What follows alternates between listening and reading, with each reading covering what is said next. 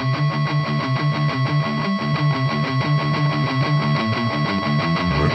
Markus Metal Podcast.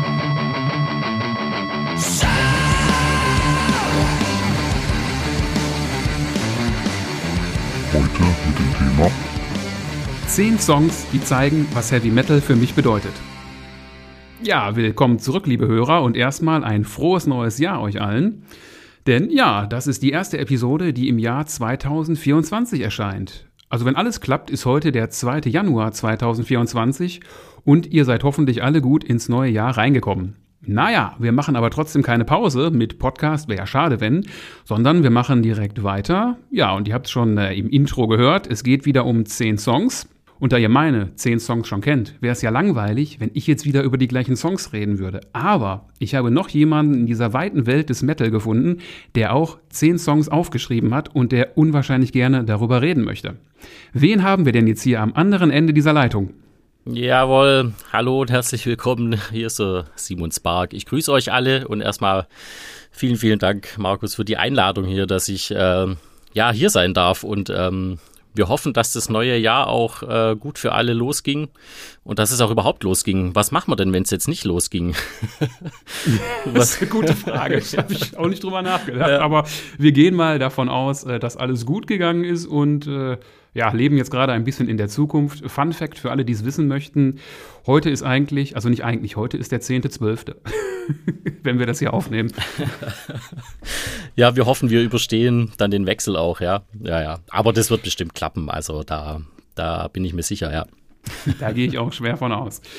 Genau, ja. Magst du noch ein paar erklärende Worte zu deiner Person abgeben? Also ich glaube, wer Podcasts hört, kennt dich wahrscheinlich, aber vielleicht gibt es ein paar Leute aus meinem Bekanntenkreis, die jetzt mit deinem Namen noch nichts anfangen können. Ja, definitiv. Also die vier, fünf Leute, die, die uns hören, die, die, die, die kennen uns natürlich.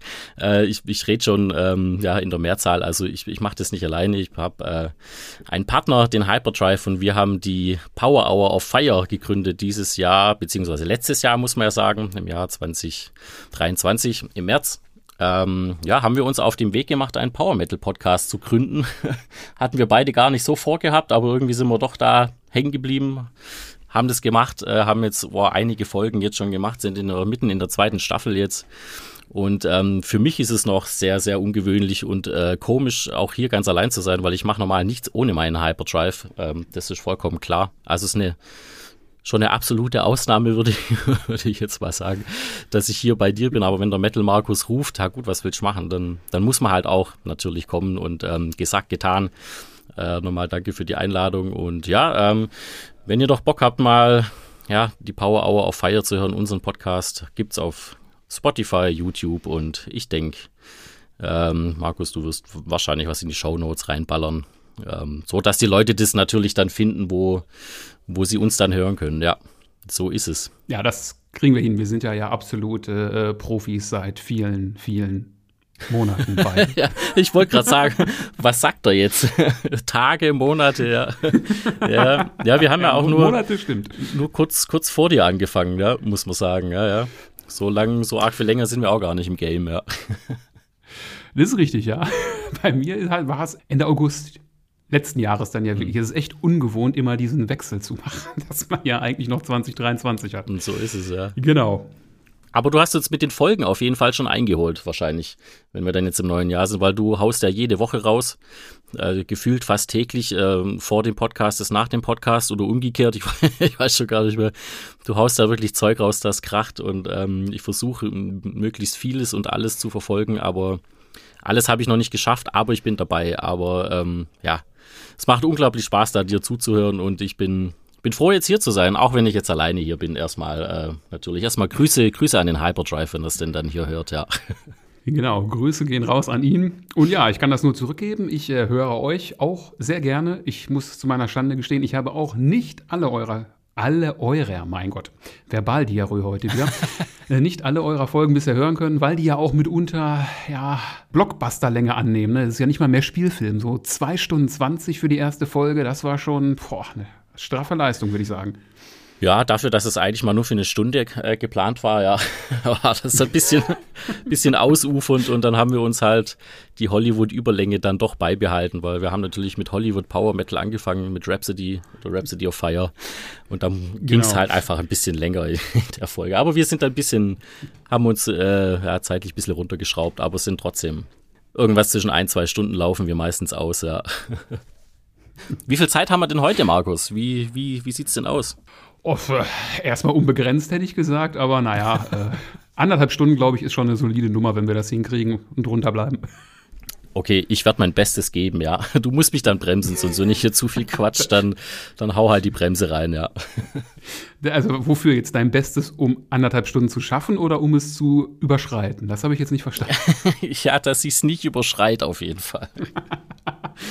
Also schaffen wir schon. Sehr gut. Ja, dann legen ja. wir doch los, oder? Also, ähm, ja, auf jeden Fall. Legen wir mal los mit deiner Liste, die du mir dankenswerterweise auch vorher zur Verfügung gestellt hast. Ja, wie üblich, hätte ich gesagt, üblich klingt auch gut, eine zweite Folge zu der Rubrik und wie üblich hier so, oh, so alte Hasen hier. also ich würde dich bitten, dass du deine Liste durchgehst, halt den Song und ein paar erklärende Worte dazu sagst, warum dieser Song eben zu deinen zehn Songs gehören, die zeigen, was Heavy Metal für dich bedeutet. Und dann fällt mir ja vielleicht auch noch zu ein, zwei Songs was ein ergänzend. Bestimmt, davon gehe ich aus, ja. ja, sehr schön. Ach, dann legen wir doch los. Ich, ich, ich freue mich schon. Zehn Songs, also war erstmal gar nicht so einfach, beziehungsweise schon einfach. Ich habe so eine ein, ein, zwei Minuten gebraucht, dann hatte ich meine zehn Songs fertig und dann dachte ich, okay, aber was mache ich jetzt mit den anderen 90, die ich auch noch hätte? aber dann habe ich einfach, einfach aufgehört. Also ich habe dir die Liste dann geschickt, äh, die, die zehn Stück. Und ähm, ich habe die einfach so äh, jetzt gemacht. Also da gibt's jetzt keine, keine Reihenfolge so in, in dem Sinn, außer der erste Song. Das ist mir der wichtigste Song von dieser Zehnerliste. Aber der Rest, der ist mir dann, so wie er kommt, ist mir, sind, die, sind die mir dann eingefallen. Also da gibt's jetzt kein Ranking oder so, äh, weil da hätte ich sonst noch mal, also ich weiß nicht, da wäre ich im Jahr 2025 wahrscheinlich noch nicht fertig. Also. ja, ich kenne das Problem. Du kennst es bestimmt. Das war genau ja, die Herausforderung, ja. die ich selbst ja ähm, auch hatte Darum habe ich ja auch, glaube ich, in der äh, Folge mit äh, Steve einfach nur gesagt, ich habe die Sachen aufgeschrieben, die mir eingefallen sind. Und wenn du drei Minuten später drüber nachdenkst, merkst du ja schon, ach verdammt, was ist denn damit? Ja, und ja. damit und überhaupt. Und den habe ich ja auch noch vergessen. Und was war eigentlich mit dem? Und äh, ja, ja, das, das kenne ich. Ich dachte, er ist eine sehr einfache Aufgabe, aber ich habe dann irgendwann zu viel drüber nachgedacht, aber dann habe ich es doch einfach liegen gelassen und gedacht, nee, jetzt, das ist die Zehnerliste, ich habe es ja auch schon geschickt und, und fertig. Und es gibt auch natürlich, ähm, ich meine, zwei Bandüberschneidungen auf jeden Fall, die wir schon haben, jetzt auch in der Liste. Und ich habe ähm, meine Liste erstellt, bevor die erste Folge von deinen äh, zehn Songs rauskam. Äh, ich habe es dann nicht mehr geändert, weil die Songs mir einfach zu wichtig sind. Ja. Also sind nicht dieselben Songs natürlich, aber zwei Bands, ja, die sich da doppeln, meines Wissens nach. Auf jeden Fall ist die erste Band die wichtigste für mich äh, Iron Maiden und ich glaube, da bin ich schon mal ganz gut aufgehoben hier in dieser äh, in dieser Rubrik, oder? Absolut, ja. Und ich musste, ich musste tatsächlich doch auch ähm, einen Song nehmen von Somewhere in Time von der 86er Platte, ähm, The Loneliness of the Long Distance Runner. Ähm, dein Kollege, der Steve, der bei dir war, der hatte, glaube ich, Alexander the Great gell, ähm, genommen. Ja, Genau. Ähm, auch ein großartiger Song. Also ich muss sagen, bei der, bei der Platte sind alle, alle Songs großartig. Ähm, das ist überhaupt keine Frage. Äh, aber dieser Song, der es mir da angetan hat, The Loneliness of the Long Distance Runner, der ist einfach für mich tatsächlich immer noch der beste und ich, ich, ich kann ihn immer noch hören. Es ist einfach brutal. Ich habe mir selber eine äh, Playlist erstellt und äh, habe die immer wieder durchgehört und ich, ich mag einfach dieses Album unglaublich gerne. Ähm, es hat einfach so einen Charme. Es ist so von der, von der Aufnahme noch damals äh, nicht zu fett produziert, aber halt natürlich ein unglaublich guter Sound. Du hörst alle Instrumente, Steve Harris am Bass auch, was der für einen Basssound da wieder hat. Unglaublich und ähm, wahrscheinlich werden jetzt einige sagen, mich wird auch deine Meinung ähm, voll interessieren. Ja, der Song ist jetzt Songwriter-mäßig wahrscheinlich gar nicht, gar nicht so gut, weil er er ist so eingängig, Vers, Chorus, Struktur ist irgendwie klar, dann haben wir noch ein Solo und Bums aus fertig, aber ähm, diese Melodie, die einfach schon anfängt mit dem ersten Ton, ich kriege immer noch, immer noch Gänsehaut und der Refrain, wie auch Bruce Dickinson den singt, äh, er hat ja auf dem Album keine Credits, was irgendwie Lyrics angeht oder Songschreiber technisch. Äh, der Song ist auch von Steve Harris. Es ist einfach ähm, wie er auch singt. Also ich finde, auf dem Album und auf dem Song hat Bruce Dickinson die beste Gesangsleistung, finde ich. Auch bei Seven Sun auf dem Nachfolgeralbum auch noch natürlich. Das sind so die zwei, die für mich so ein bisschen fast eine Einheit sind. Aber bei Summer in Time ist der groß, großartigste Gesang von Bruce Dickinson überhaupt drauf. Also, ähm, oder was meinst du dazu? Rede ich da kompletten Müll? Bei Müll kann man ja bei seiner Meinung sowieso erstmal nicht reden. Ich ähm, würde erstmal an einer Stelle widersprechen. Du meintest, der Aufbau von dem Song, der wäre jetzt ja gar nicht irgendwie so songwriterisch gar nicht so äh, einfallsreich oder so. Mhm.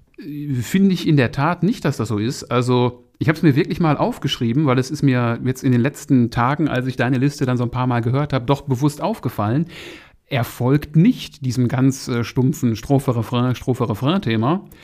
Du hast ja erstmal dieses richtig, ja. äh, sehr ruhig gehaltene Intro und dann setzt ja auch das Schlagzeug nur so ganz minimalistisch ja, ein. Ne? Ja. Das ist ja, glaube ich, nur immer auf der 2 und der 4 kommt der Snare-Schlag. Ja, und dann explodiert der Song ja quasi. Der ist ja auch unglaublich schnell. Ja, ne? also ja voll. In, in, Relation zum Intro denkt man ja, oh, jetzt geht's aber los. naja, also er hat Strophe, Refrain, dann kommt die erste Solo-Passage. Dann kommt, ja, ich würde es mal nennen, der C-Part, also das ist nicht wieder die Strophe, dann kommt wieder ein Solo. Dann kommt wieder Strophe, Refrain und dann als Outro kommt dann der Intro-Part, aber jetzt halt wirklich mit der kompletten Band gespielt, wie du ihn vorher als Intro nicht gehört hast. Also das ist schon jetzt nicht der Standard-Songaufbau, wie ich finde, und auch nicht der Standard-Songaufbau für Maiden oder Steve Harris. Das ist richtig, ja. Da muss ich dir auf, auf jeden Fall auch recht geben.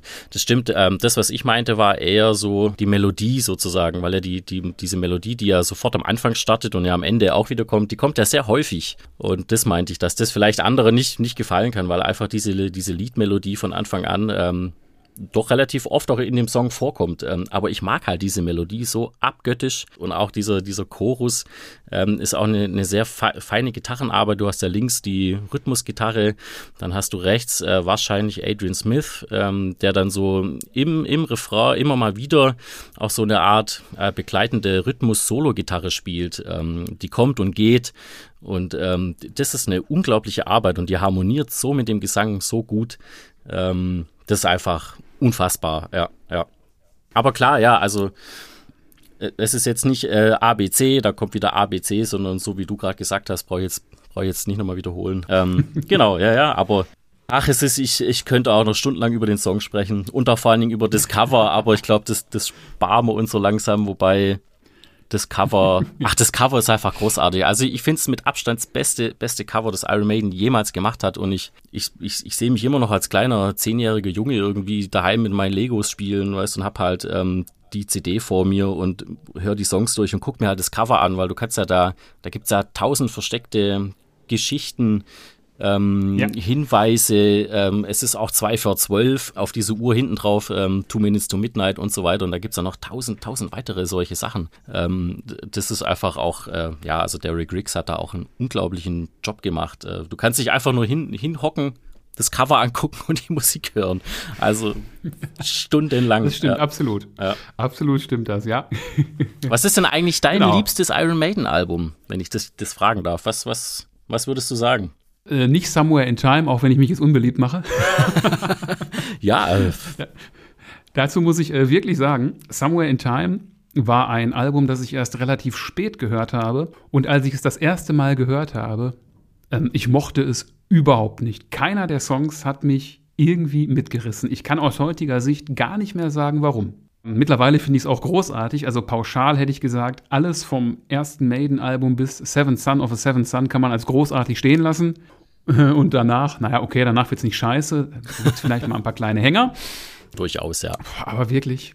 Ich glaube, wenn ich jetzt wirklich mich entscheiden müsste, müsste ich die Wahl treffen zwischen Number of the Beast und Peace of Mind. Und vielleicht würde ich wirklich sogar Peace of Mind dem Vorzug geben. Hm, hm. Aber ich kann es jetzt spontan wirklich nicht bräuchte ich mehr Zeit für. Zwei Wochen Vorbereitung, dann können wir drüber reden. Nein, Quatsch. Ja. ja, es ist ja auch immer ein bisschen so eine Gefühlsgeschichte, finde ich. Also wie man auch drauf ist, finde ich, kannst du ja auch die, die, die Alben von Iron Maiden rauszaubern. Also, ja, ähm, kann ich nachvollziehen auf jeden Fall. Also für mich wird Summer in Time immer an vorderster Front stehen, immer auf eins und dann kommt irgendwie Seventh Son of a Seventh Son und Brave New World, das 2000er Album ist natürlich auch großartig mit der Reunion, so ähm, Das sind so diese drei Alben. Peace of Mind finde ich tatsächlich auch sehr, sehr gut. Das kommt dann auch schon auf vier bei mir so. Ähm, also ja, aber wir sind ja nicht beim Iron Maiden Podcast, oder? uns, genau, bevor, gehen wir mal zum nächsten Song. Ja. ja. ja, der nächste Song. Also wir waren jetzt gerade eben im Jahr 86. Dann gehen wir weiter äh, ins Jahr 2022 zu Stratovarius. Stratovarius begleitet mich auch schon sehr, sehr lang. Noch nicht so lange wie Iron Maiden. Ähm, deswegen habe ich auch Iron Maiden auch als erstes genommen, weil das schon Iron Maiden die einer der ersten oder die erste Metal-Band ist, die ich wahrscheinlich gehört habe, äh, die mein großer Bruder mir auferlegt hat und ich bin nie wieder von losgekommen. Deswegen ist Iron Maiden auch auf eins, äh, weil mich das persönlich einfach damit äh, verbindet, von der, vom Kinderzimmer an quasi äh, bis, bis heutzutage immer noch, dass ich halt Iron Maiden höre. Und Stratovarius kam dann erst später dazu, irgendwie Ende der 90er habe ich die dann auch äh, entdeckt. Erste Album war Infinite auch ein großartiges Album. Aber ich habe dann überlegt, okay, welchen Stratovarius-Songs nimmst du? Du hattest, äh, hattest ja, glaube ich, Kiss of Judas von dem Visions-Album, auch ein großartiger Song. Da dachte ich erst so, huch, was macht der Metal Markus da jetzt? Ähm, Kiss of Judas ist doch, ja, das ist doch gar kein Power Metal Song. Also natürlich ist es ein Power Metal Song, aber also Power Metal Song für mich heißt irgendwie BPM-Zahl 160, 180 gib ihm, sondern es ist ja schon ein sehr mit Tempo, stampfiger Opener einfach, aber ein sehr großartiger Opener auch. Und ähm, die Hook, die da auch kommt, natürlich großartig. Ähm, aber es ist jetzt nicht so der Song, den ich auch als erstes irgendwie wählen würde für, für eine Repräsentation von Stratovarius, ja. Aber ein großartiger Song, überhaupt keine Frage. Und auf dem Album sind auch nur großartige Songs. Aber ich verhaspel mich schon. ich sehe schon. Alles gut. Ähm, Stratovarius. Ich, ich wollte äh, das tatsächlich das Album Survive nehmen und auch den Song Survive, äh, weil das der erste Song war, der ich von dieser Platte dann auch gehört habe, die letztes, vorletztes Jahr, Entschuldigung, vorletztes Jahr im Sommer dann rauskam, 22. Ähm, und ich finde, das ist nach wie vor der, der beste Stratovarius-Sound, der eigentlich jemals so kreiert worden ist. Und es gibt sehr viele gute gute Sounds, die Stratovarius kreiert haben, allein schon Ende 90er oder in Anfang direkt 2000er, äh, was die da an für einen Albumsound rausgezaubert haben, unglaublich, was die Finnen da äh, ja, geleistet haben. Aber dann das jetzt einfach nochmal viele Jahrzehnte später nochmal zu übertoppen, also finde ich, weil es die rundeste und fetteste Produktion ist und auch Survive, der Song, der beinhaltet wirklich alles. Ähm, es fängt an mit einem fetten Gitarrenriff, ähm, Heavy Sounds, könnte auch eine Heavy Metal Band erstmal irgendwie sein, aber dann kommt natürlich irgendwann Timo Cortipelto rein mit dem Gesang und dann weißt du, ah, okay, alles klar, Stratovarius ist da ist kein Speedtrack, aber so irgendwas zwischen Mittempo und Speedtrack, viel Double Bass dabei und Rolf Pilwe eben auch einer meiner Lieblingsdrummer auch äh, mittlerweile, muss man einfach auch nennen und der macht auf diesem Album und auf dem Song einfach einen brutalen Job. Ähm, kann man einfach nicht, nicht anders sagen. Und der Song Survive, der begleitet mich seit letztes Jahr, vorletztes Jahr im Sommer jetzt einfach schon auch so lang. Es gab diesen Spotify, Spotify-Rückblick den da immer alle dann in ihre Timelines reinballern. Und da war der bei, bei mir drin als ähm, meistgehörtester Song. Und ich glaube, ich habe den 60, 65 Mal gehört. Ähm, in dem Zeitraum von Dezember dann bis Dezember 2023. Äh, allein nur da auf Spotify sozusagen, um es mal zu nennen. Aber ich weiß gar nicht, wie viel oft ich das dann auf CD oder dann auch woanders auch gehört habe. Also ähm, ist einfach ein sehr, sehr geiler Song. Auf jeden Fall. Auch eine sehr coole Wahl. Die hat mich vor allen Dingen deshalb gefreut, weil das ja wirklich mal, naja, nicht brandaktuell, aber zumindest was relativ Neues ist. Weil ja. ich weiß nicht, man neigt ja doch irgendwie dazu, so ja verklärte Kindheits- oder Jugenderinnerungen immer so zu Rate zu ziehen ne? ja. ne? und so zu denken, oh, damals, ja. als ich dann, weiß ich nicht. also ja. darum ist auch Kiss of Judas für mich einfach die Wahl bei mir gewesen. Weil, wie alt war ich da? 16, als das rausgekommen ist. Ich habe es mhm. auch wirklich in dem Alter gehört. Und jetzt ist wirklich kein Scheiß, was du gesagt hast. Ich habe auch gedacht, wie kann denn ein Song so lang sein? Der geht ja knapp sechs Minuten und mhm. dabei äh, so langsam, weil ich kannte nur langsame Songs, die irgendwie nach drei, vier Minuten rum sind. Und also darum, Visions ist für mich auf ewig ein, ein, eine große Leistung von Stratovarius. Und das ist ja genau eben ne, dieser, dieser verklärte Blick ich glaube, wenn man es wirklich nüchtern betrachten würde, könnte man bestimmt sagen, das neue Album ist produktionstechnisch bestimmt besser. Aber das ist ja auch schon uralt, ne? Also darum, also es hat mich sehr gefreut, dass du eine so aktuelle Wahl getroffen hast. Ja, zu Stratovarius somit zum zweiten Mal in den zehn Songs vertreten. Und was ich an dem Song auch interessant finde, der ist ja nicht rein von der Band komponiert. Also ich habe es extra vorhin nochmal nachgeguckt. Ja. Da hat ja der gute Mann, äh, dessen Namen ich sowieso falsch aussprechen werde, nennen wir ihn einfach nur den Janni von früher Sonata Arctica. Richtig. Der hat da ja äh, mitkomponiert. Und äh, aber das äh, ist ja gar nicht so befremdlich, weil der hat ja auch mit äh, Timo Cotipelto zusammen mal eine, ja, ich weiß gar nicht, ob es wirklich eine Band war, äh, Kane's Offering hieß das ganze Jahr. Mhm. Ähm, gemeinsam gemacht. Da haben die ja auch zwei Alben veröffentlicht, also kennen die sich ja offenbar auch und ja, warum nicht? Also warum soll man nicht ja, Songwriting-Partner mal dazu holen, wenn man vielleicht eine bestimmte Stimmung oder so erzeugen möchte? Also ich finde den Song auch gut. Ähm, dass du ihn magst, ist mir gar nicht aufgefallen. Ich glaube, es war in eurem Sommer-Special, äh, wo du schwer deine Begeisterung zum Ausdruck gebracht hast für diesen Song. Ja, das war, war glaube ich, ein anderer Song noch. Ich glaube, World, World on Fire. World is on Fire, glaube ich. Es war, es war ein anderer Song, aber Genau. es ging auf jeden Fall um das Album und auch da hast du schwer deine Begeisterung für die Produktion und für den Drummer und überhaupt für alles äh, zum Ausdruck gebracht, wo ich auch dachte, ah, ist das schön, wenn jemand mal so begeistert wirklich von neuen Ja. Sachen noch sein kann, weil meistens ist das ja so, je älter man wird, desto schwieriger wird es ja, dass einen noch mal was so richtig, hätte ich gesagt, abholt auf einer ganz anderen Ebene. Also in der Folge, die ich mit Steve gemacht habe, habe ich ja auch gesagt, Pain of Salvation und äh, Rope Ends war das letzte Mal, dass ich wirklich irgendwas gehört habe und gedacht habe, wow, sowas hast du vorher noch nie gehört. Und jetzt so mit jenseits der 40 kommt das bei mir persönlich, glaube ich, gar nicht mehr vor, dass ich irgendwas höre, wo ich so wirklich denke, oh krass, das hast du noch nie gehört. Boah, das ist vollkommen richtig. Stimme ich dir echt in allem zu, ja. Also, es kommt auch nicht mehr so oft vor, dass mich dann ein Album so catcht, dass ich das einfach rauf und runter höre. Äh, weil ich, ich höre so viel, so viel Musik und so viel Power Metal auch, aber nicht nur, nicht nur Power Metal, auch andere Musik, da kommen wir nachher noch, noch zu. Ähm, aber es, aber es kommt, kommt einfach nicht mehr so oft vor. Aber dieses Album von Stratovarius ähm, hat mich in allen Bereichen so weggehauen, dass das unfassbar ist und ich genau schon mal in einer Power Hour auf Fire Sendung davon auch schon geschwärmt habe. Ja, und das wird bestimmt noch ein paar Mal vorkommen. und mir war es mir war's auch Es sei dir gegönnt. ja, voll. Also es ist auch, Musik ist ja auch immer, wie es der Hyperdrive, mein Kollege auch immer so schön sagt, immer so ein, so ein Ding, wo es dich abholt oder wo es dich gerade trifft, weißt du, ähm, so in welcher Lebensphase oder auch in welchem Zeitpunkt gerade irgendwie. Und wenn das dann irgendwie gerade passt und so diese Musik auch so irgendwie deine Gefühlslage oder Gefühlswelt widerspiegelt oder dich wieder aus was rauskatapultiert, so, dann begleitet dich oder kann es dich ziemlich lange begleiten, ja? auch im hohen Alter noch, äh, muss man ja sagen. Beziehungsweise ich bin, ich bin jetzt endlich mal in einem Podcast, wo ich nicht der Älteste bin. das wollte ich auch auf Komisch, jeden ich Fall hab- mal loswerden. Weil du bist, meine ich, äh, paar Jahre älter, zwei Jahre älter, wenn es diese 81 an deiner Zahl da hinten dran hängt, wenn die stimmt, dann bist du auf jeden Fall zwei Jahre älter als ich, ja. Das ist korrekt, aber danke, dass du mich daran erinnerst, dass ich wieder mal Alterspräsident bin. ja. aber ich kann damit gut umgehen. Weißt du, weil sonst bin ich das immer. Und ich dachte, komm, das, das hau ich jetzt mal raus, ja. Ja, aber Ja, ist auch richtig. schöner, schöner Song, deswegen, äh, das, das passt, passt ja auch ganz gut so, äh, was überleben, ja. Wir haben die 40 beide überlebt, das ist schon mal, schon mal super. ja. Absolut, genau. Dass wir die 40 überlebt haben, merkt man, glaube ich, auch Ja. am nächsten Song, der jetzt kommt, weil der Ja. ist dann wieder um einiges älter. Das ist richtig, perfekte Anmoderation. Also du könntest auf jeden Fall zu Markus Lanz gehen und ihn auf jeden Fall toppen in den Überleitungen. das wollte ich auch mal loswerden. Oh. Du passt richtig, Oh, richtig ja. geile Überleitung, muss man schon sagen. Ja, um, um welchen Song geht's? Also Blind Guardian halt natürlich. Auch wieder so eine alte Band, ähm, eine alte deutsche Power Metal Band. Ich sag trotzdem Power Metal zu denen, auch wenn sie jetzt im Progressive bisschen abgedriftet sind und so. Naja, äh, wir haben da auch eine ganz lange Folge drüber ge äh, gemacht, kann man auch nachhören, auch einen Zweiteiler. Äh, deswegen fasse ich mich da ein bisschen kürzer, weil ich, ich habe mich so viel mit Blind Guardian beschäftigt, aber der musste trotzdem rein. The Script for My Requiem äh, von Blind Guardian. Ach, ein tolles Album auch. Also kam Mitte der 90er raus. Das war äh, 1995, Imaginations from the Other Side.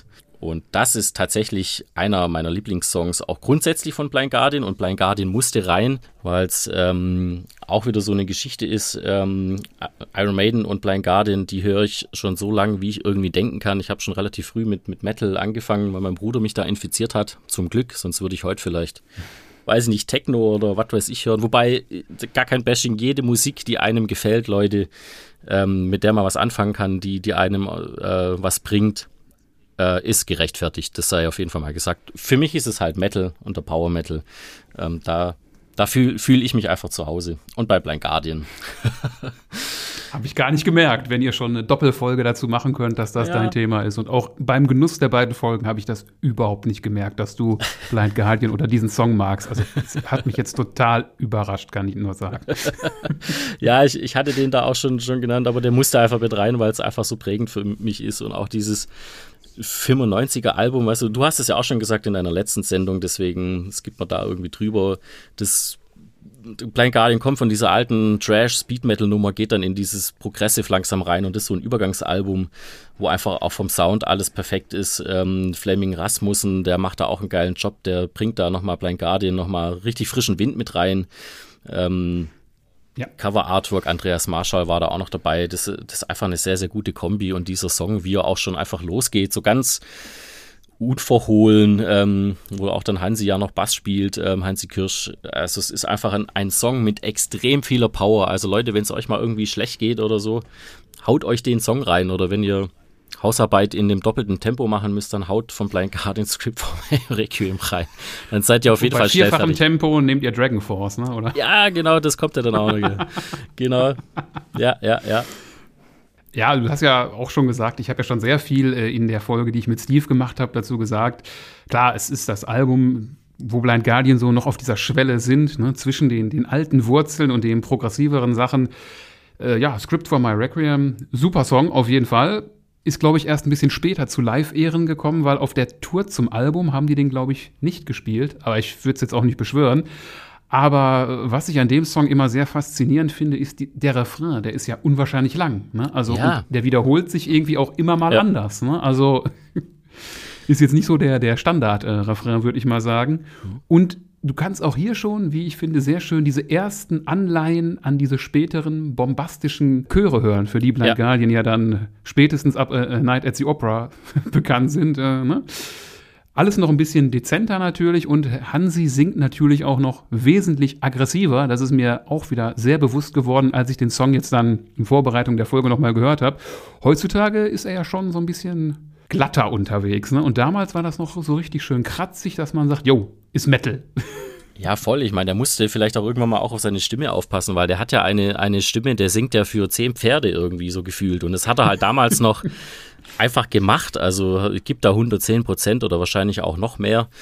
Und ähm, dieser aggressive, coole, coole Gesang ähm, hat er später natürlich auch noch, aber nicht mehr so, wie er halt eben da hat. Und dann bei Up a Night for Middle Earth, äh, ab dem Album, da wird es dann auch ein bisschen anders. Ähm, da wird alles ein bisschen gesetzter und so. Ja, und die Chöre hast du jetzt gerade angesprochen, wollte ich auch noch ansprechen. Die sind einfach unfassbar gut, äh, wie die da mit, mit wenigen Mann einfach ähm, so einen geilen, guten Chor hinkriegen und dann äh, auch, auch dieselben Leute auch dann Jahre später auch immer noch nutzen. Und ähm, du, du hörst einen Blind Guardian Chor oder einen Blind Guardian Song und du weißt genau, ha, das ist Blind Guardian. Auch wenn Hansi Kirsch jetzt gerade irgendwie mal nicht singt oder irgendwie im Chor mitsingt, dann merkst du sofort, und der hat so eine prägnante Stimme. Deswegen musste das auf jeden Fall auch mit rein. Es ist mal einer meiner absoluten Lieblingssänger. Ich habe so viele Dokus auch von ihm an, angeguckt, äh, auch auf Vorbereitung dann bei uns für die Folge, Blind Guardian Folgen. Und er ist einfach so ein unfassbar sympathischer Typ. Also ich habe ihn privat natürlich leider noch, noch nie äh, treffen dürfen, beziehungsweise habe ich ihn backstage mal bei Wacken getroffen, aber konnte jetzt nicht wirklich viel mit dem irgendwie quatschen, sondern wir haben halt ein Pressetermin gehabt. Äh, ich durfte ein Foto machen und durfte kurz Handshake irgendwie machen, kurz mal Hallo sagen. So. Aber auch selbst das war super sympathisch. aber ich durfte jetzt leider noch kein Interview mit ihm machen, aber ähm, er kommt halt sehr Stelle sympathisch rüber, ja. muss ich dann einmal reingerätschen? Gerne. Ich habe, also ich habe Hansi Kirsch jetzt auch nicht in dem Sinne wirklich persönlich getroffen, also klar, bei einer Autogrammstunde mal. Und dazu gibt es eine Vorgeschichte. Ich habe Blind Guardian 1998 auf der Nightfall im Middle-earth Tour gesehen. Und es war die legendäre Stromausfall-Show. Die war in Dortmund. Ich glaube, der Laden hieß damals Ruhrrockhallen. Und er war bekannt dafür, dass da gerne mal der Strom ausfällt bei Konzerten. bei Running Wild ist das auch mal passiert. An diesem Abend, also das kann man auch auf Setlist FM nachlesen, ist dreimal der Strom ausgefallen während der Blind Guardian Show. Und also es war wirklich arg deprimierend, also auch für dich als Zuschauer natürlich, aber überleg mal, wie deprimierend muss das als Musiker sein, wenn dreimal der komplette Strom ausfällt und einfach nichts mehr geht. Weil es war vor allen Dingen sehr amüsant, weil der gute Tom trommelte einfach weiter, weil als Schlagzeuger merkst du das ja erstmal gar nicht. Ne? Also, du hörst dich ja selbst irre laut und naja. Und ähm, im Nachgang irgendwann gab es eine Autogrammstunde von Demons and Wizards. Da habe ich Hansi Kürsch dann so, während er auf meinen CDs unterschrieb, gefragt, gibt es eigentlich irgendwann eine Entschädigung für die Stromausfallshow? Da hat er mich bitterböse angeguckt und gesagt, nein, wir haben auch keine Entschädigung bekommen. ja, Wahnsinn, kann ich voll gut als Musiker nachvollziehen. Auch ähm, Stromausfall hatten wir jetzt in, in meiner Bandgeschichte jetzt noch nicht, aber es muss ja Gottes annerven. Und cool, dass du die Anekdote erzählst, weil ich hätte es ja auch noch tatsächlich gefragt, weil ähm, du hattest es meines Wissens nach auch ähm, uns als Anregung mitgegeben, ob wir darüber was sagen können bei der, bei der Blind Guardian Folge oder bei den Blind Guardian genau. Folgen. Ich habe ein bisschen rum, rumgegoogelt, der Hyperdrive auch.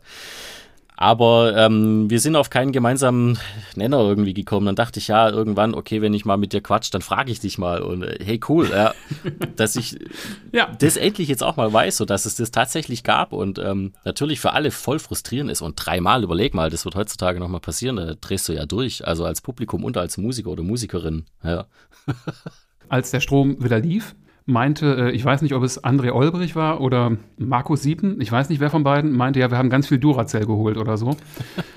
Und beim zweiten Stromausfall kam dann, als es wieder lief, na, Duracell war doch nicht so gut. Also ja. da haben sie irgendwie ja. es noch mit Humor genommen, aber als es dann in der Zugabe nochmal passiert ist, da fanden sie das, glaube ich, nicht mehr so lustig. Ja, klar. Also naja. frustrierend, ja, ja. Aber schön, dann hast du ja Blind Guardian auch schon echt sehr, sehr oft gesehen, so wie sich das anhört. Und ähm, vor allen Dingen ja dann auch gerade Ende 90er und so, das muss ja Wahnsinn gewesen sein, weil da habe ich sie leider noch, noch nicht gesehen. Ich habe sie dann erst in den 2000ern irgendwann gesehen. Auch jetzt bei dieser bei dieser 30-Jahre-Tour Somewhere Far Beyond, da habe ich sie auch gesehen, auch in Stuttgart jetzt vor ein, zwei Jahren.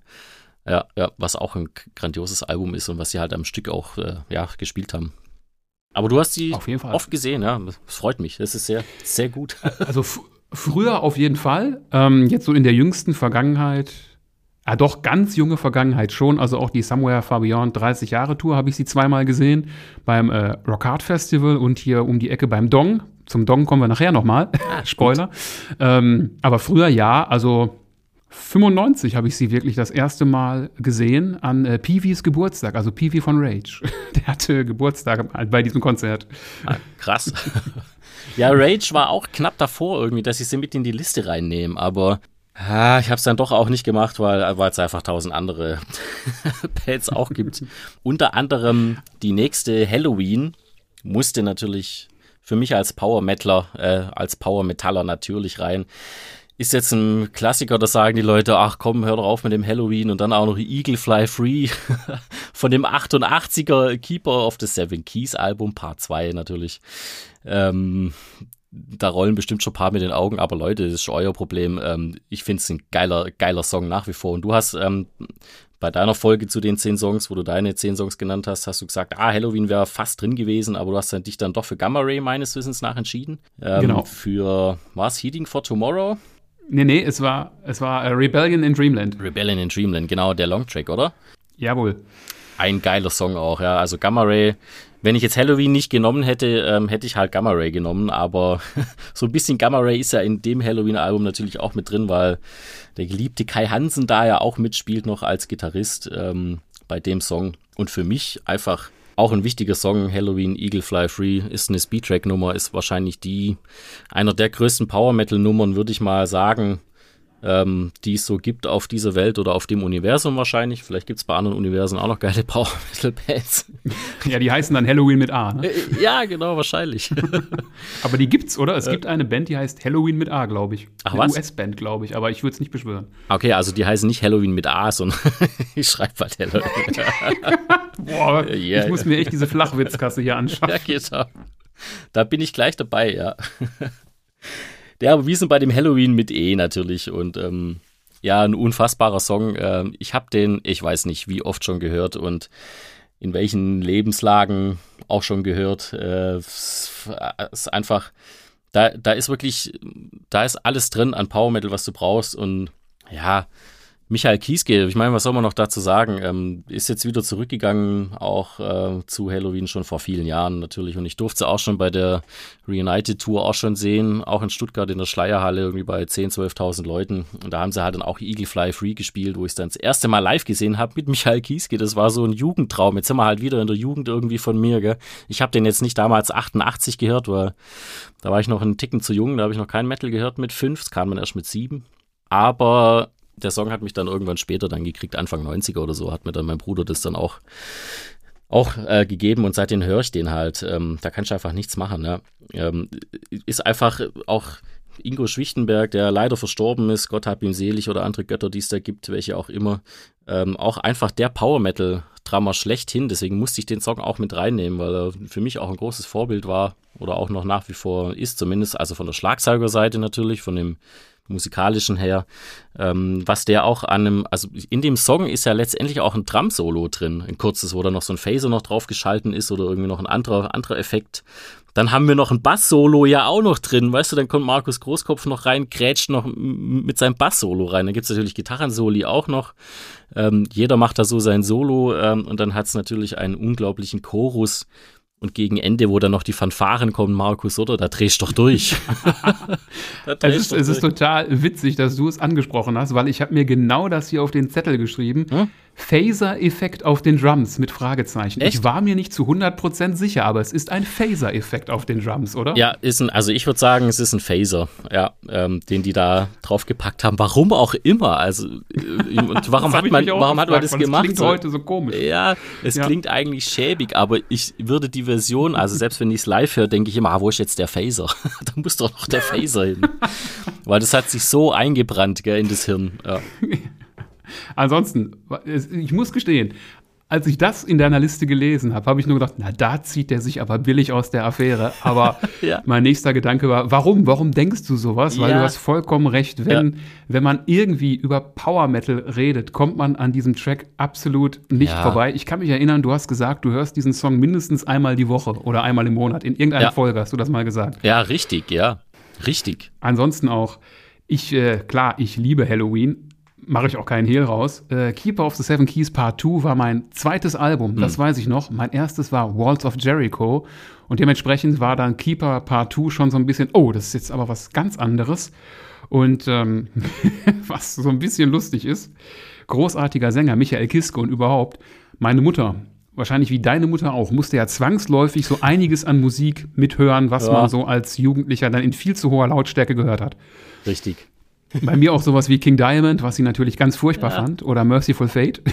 Aber bei Halloween und bei Michael Kiske hat sie immer gesagt, oh, der kann aber gut singen. Der mhm. hat ein richtig schönes Timbre in der Stimme, hat meine Mutter dazu gesagt. Und das weiß sie selbst heute noch, obwohl das ja Jahrzehnte her ist, dass sie das mal gehört hat. Aber das fand sie, also zumindest gesangsmäßig, wirklich gut.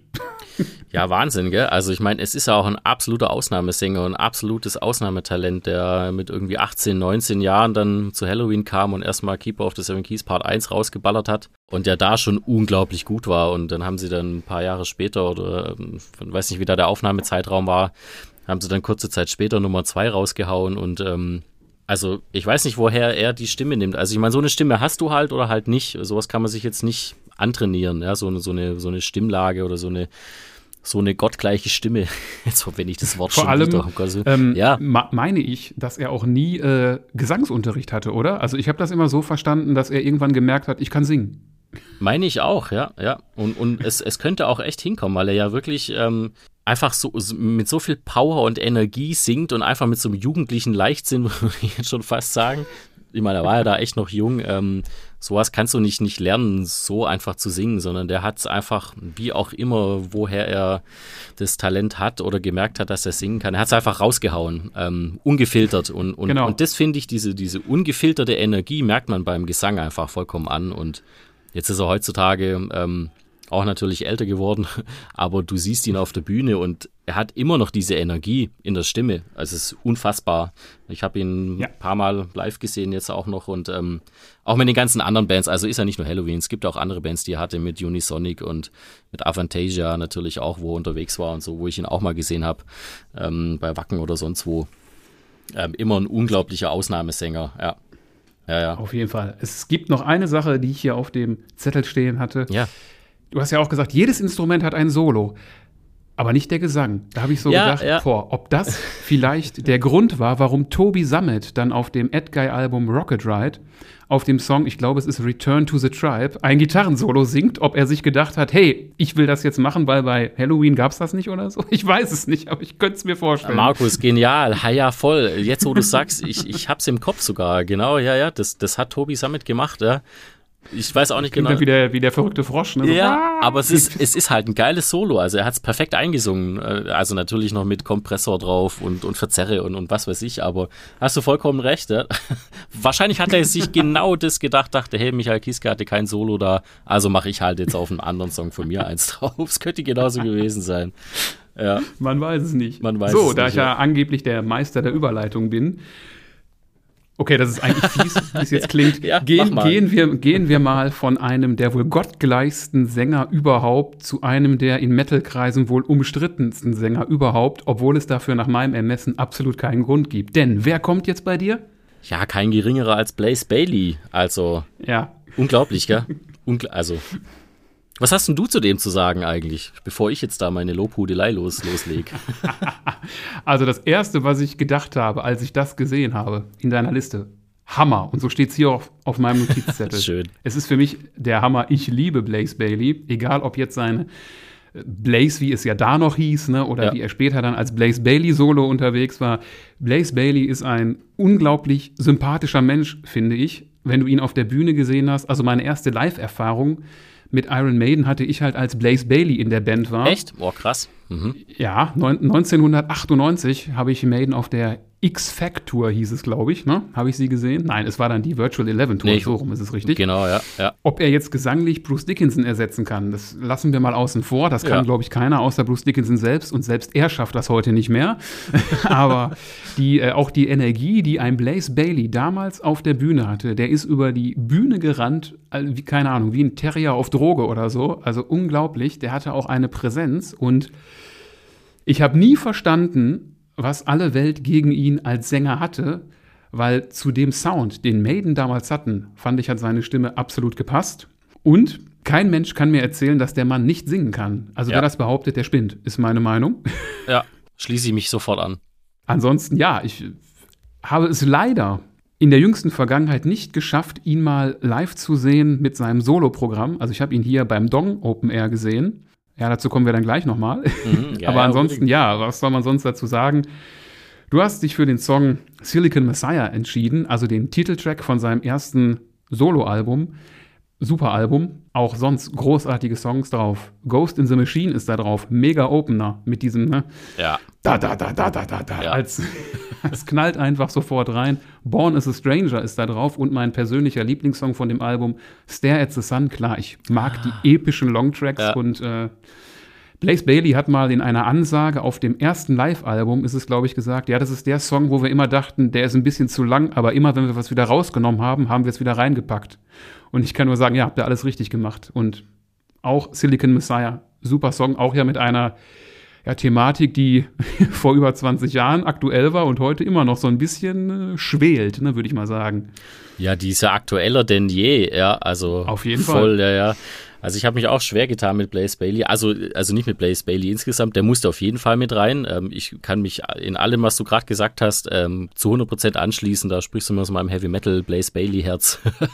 ich habe den Typen jetzt schon so oft live gesehen. Ähm, immer wieder, wenn er auf Tour kommt, kommt er hier in Balingen vorbei, im Sonnenkeller. Ähm, mega kleiner Club. Ich weiß nicht, wie viel gehen da rein, 100 Leute oder nicht mal. Da spielt er immer. Ähm, da ist er mit seiner Band Absolva, kennst du natürlich ja persönlich sogar. ähm, Ja, genau. So. Und ähm, es ist also äh, erstens, er ist ein unglaublich guter Sänger. Er kann immer noch richtig gut singen. Wenn der auf die Bühne kommt, hey, der hat eine Präsenz. Ähm, das ist unglaublich. Und äh, natürlich konnte er Bruce Dickinson nicht ersetzen, weil ich glaube, ihn, Bruce Dickinson konnte, konnte niemand ähm, ersetzen. Außer er selbst natürlich. Oder Michael Kieske vielleicht noch. Ja, ob das gut aber gegangen wäre, ob das gut gegangen, genau, weiß man auch nicht. Da hätte Maiden eine ganz andere Richtung gekriegt. Aber ich muss auch sagen, also ich bin tatsächlich auch Fan von den zwei Blaze Bailey Iron Maiden Alben. X-Factor finde ich ein großartiges Album. Ist natürlich sehr düster und, und die Stimme von, von Blaze Bailey passt aber halt auch perfekt dazu. Ähm, dass er es natürlich live dann mit den ganzen Klassikern sch sehr schwer hatte und ähm, er wohl auch keine leichte Konzerte auch mit Maiden hatte, das ist natürlich klar dann irgendwie. Ähm, ja, und dass dann die Fans halt irgendwann doch Bruce Dickinson zurückhaben wollten. Okay, sei mal alles so dahingestellt, wie du gesagt hast. Ähm, ich habe dann Iron Maiden tatsächlich nie mit Blaze Bailey gesehen, aber ich habe sie dann 99 äh, direkt zur Ed Hunter Tour gesehen. Da waren sie auch in Stuttgart mal wieder in der Schleierhalle und ähm, haben dann da ihre Reunion gespielt. 99, also quasi fast ein Jahr nachdem du sie dann gesehen hattest, noch mit Blaze Bailey. Und das 99er Ed Hunter Konzert war mein tatsächlich erstes äh, Iron Maiden Konzert. Äh, ich, ich, also die Etanta-Tour habe ich auch gesehen, ja, in der Grugerhalle in meiner alten Heimat. Oh, Wahnsinn. War auch großartig. Wie, wie, war da die Stimmung? Kannst du dich da noch dran erinnern? Oh, absolut euphorisch, auch wenn ja, ja. Äh, Bruce so eine 80er Jahre Gedächtnishose anhatte, glaube ich. ja, okay, die, das ist halt nur Bruce, gell, ja. Ja, aber die, die Stimmung war krass. Also es ging nach einer Sekunde los, da kamen zehn Bierduschen von hinten, es gab einen Circle Pit, es wurde gedrückt, gedrängelt, ähm, alle sind total ausgerastet, sodass Bruce Dickinson direkt nach dem ersten Song auch in Stuttgart gesagt hat, hey Leute, kriegt euch ein, ähm, ich, ich, es, es ist zu viel Energie hier im Raum. Ähm, die Leute werden schon fast erdrückt. Äh, da haben sich dann tatsächlich dran gehalten, aber die, die die Menschenmasse, die war so euphorisch, dass halt Bruce Dickinson und natürlich Adrian Smith, auch einer meiner Lieblingsgitarristen, auch wieder zurückkam. Es kam ja nicht nur Bruce Dickinson zurück, kam ja auch Adrian Smith zurück. Ja, ähm, richtig. Grandios. Aber jetzt sind wir schon wieder bei Maiden völlig abgedriftet. Blaze Bailey ist viel wichtiger, Leute. ja, auf jeden Fall. Ähm, Super Typ. Und äh, habe ich dir ja schon vorab äh, per WhatsApp verraten, darum ja. bist du jetzt nicht so ganz überrascht. Ich habe ihn mal auf der Straße getroffen. Das musst du unbedingt erzählen. Ja. Wie kam es dazu? was, war, was, was war da los? Also es, es war auch hier in der Gegend. Ich war jetzt nicht irgendwie in England oder so. Ich wohne mittlerweile ja in Mörs und hier direkt um die Ecke findet das Dong Open Air statt. Auf der Halde Norddeutschland heißt das, glaube ich, fachmännisch ganz genau. Und Blaze Bailey hat eben dort gespielt, an dem Tag. Das ist jetzt wirklich so nah hier bei mir dran, dass du per Fahrrad zu dieser Veranstaltung fahren kannst, obwohl du da auch campen könntest. Aber ich glaube, jeder Mensch würde, wenn er die Wahl hat, zu Hause schlafen und nicht im Zelt irgendwo. Und naja, ich bin mit meinem Kumpel Bernie halt mit dem Fahrrad dahin gefahren und wir mussten vorher noch äh, Geld abholen und waren darum irgendwo in Neukirchen-Flühen. Das ist halt da, wo das Dong Open Air stattfindet. Ich hatte mein Blaze Bailey Shirt an vom War Within Me Album. Geil. Und äh, ich stehe da so oder fahre mit meinem Fahrrad langsam auf die Hauptstraße zu und auf der gegenüberliegenden Straßenseite sehe ich einen, es klingt jetzt gemein, etwas korpulenten kleinen Mann ohne Haare, der zu mir rüber guckt und die Pommesgabel macht. Und ich denke, wer ist denn der Typ und warum macht er das? Ich gucke rüber, ey, das ist Blaze Bailey. Und dann sind wir halt rüber zu ihm, haben ein bisschen Smalltalk mit ihm gemacht. Und ja, er hat es halt wirklich nur gemacht, weil ich dieses Shirt anhatte und er es eben auf die Entfernung erkannt hat und dachte, oh cool, da ist jemand, äh, ja, ein Fan von mir. Und dann haben wir so ein bisschen darüber gequatscht, was er heute Abend so spielt. Also er, sie haben halt dieses 25 Jahre Maiden-Set gespielt. Ja. Und äh, wo er schon im Vorfeld uns verraten hat, dass sie äh, Como está Amigo spielen würden. So, oh, super. Boah, geil. Großartiger Song. Ja. Und äh, das ist die ganze Geschichte. Auf jeden Fall ziemlich lustig. Sie klingt, wenn, wenn man sie jemandem nur so hinwirft, natürlich viel grandioser, als ja. sie eigentlich war, weil das könnte dir ja, ja. theoretisch jederzeit passieren, ja. dass dir irgendwie ein, ein, Musiker über den Weg läuft. Wahrscheinlich Voll. war sein Hotel, wo er für die Nacht auch einquartiert war, da um die Ecke. Und daran kann ich mich noch genau erinnern. Er war nur das heißt genau erinnern, war ja letztes Jahr, ist jetzt ja nicht so lange her. Er war da unterwegs, weil er auf der Suche nach etwas zu essen war. Und ähm, es ist wirklich kein Scheiß.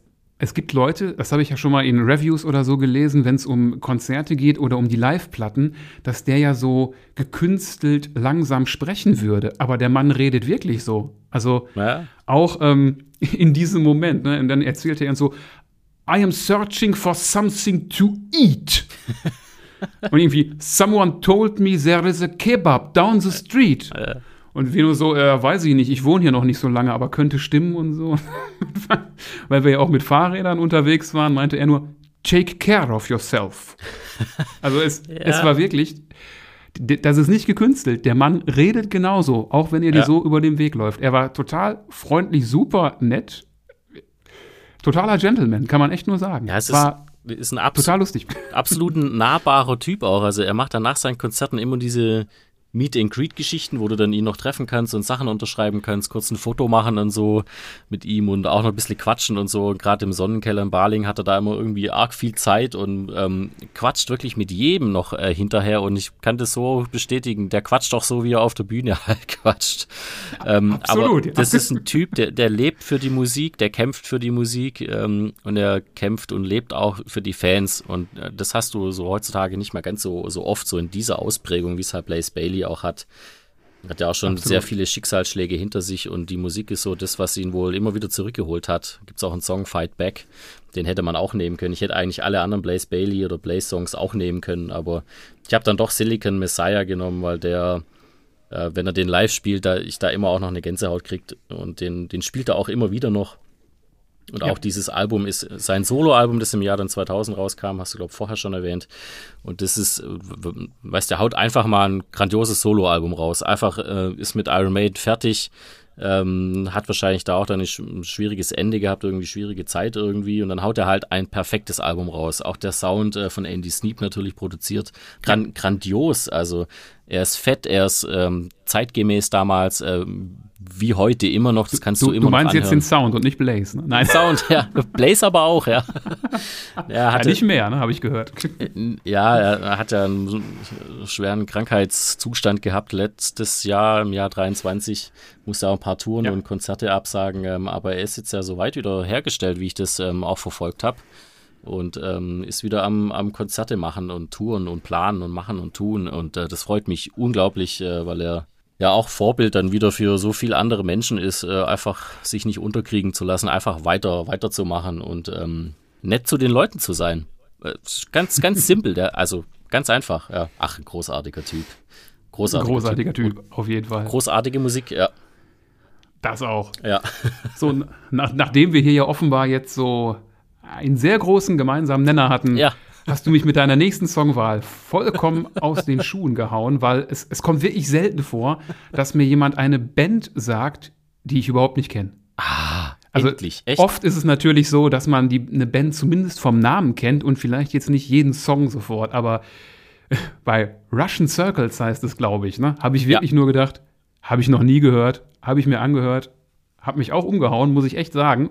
Vor allem auch, weil äh, ich habe ja gesehen, das scheinen ja doch sehr viele Leute zu hören. Also die monatlichen Hörer bei Spotify waren mhm. ziemlich hoch.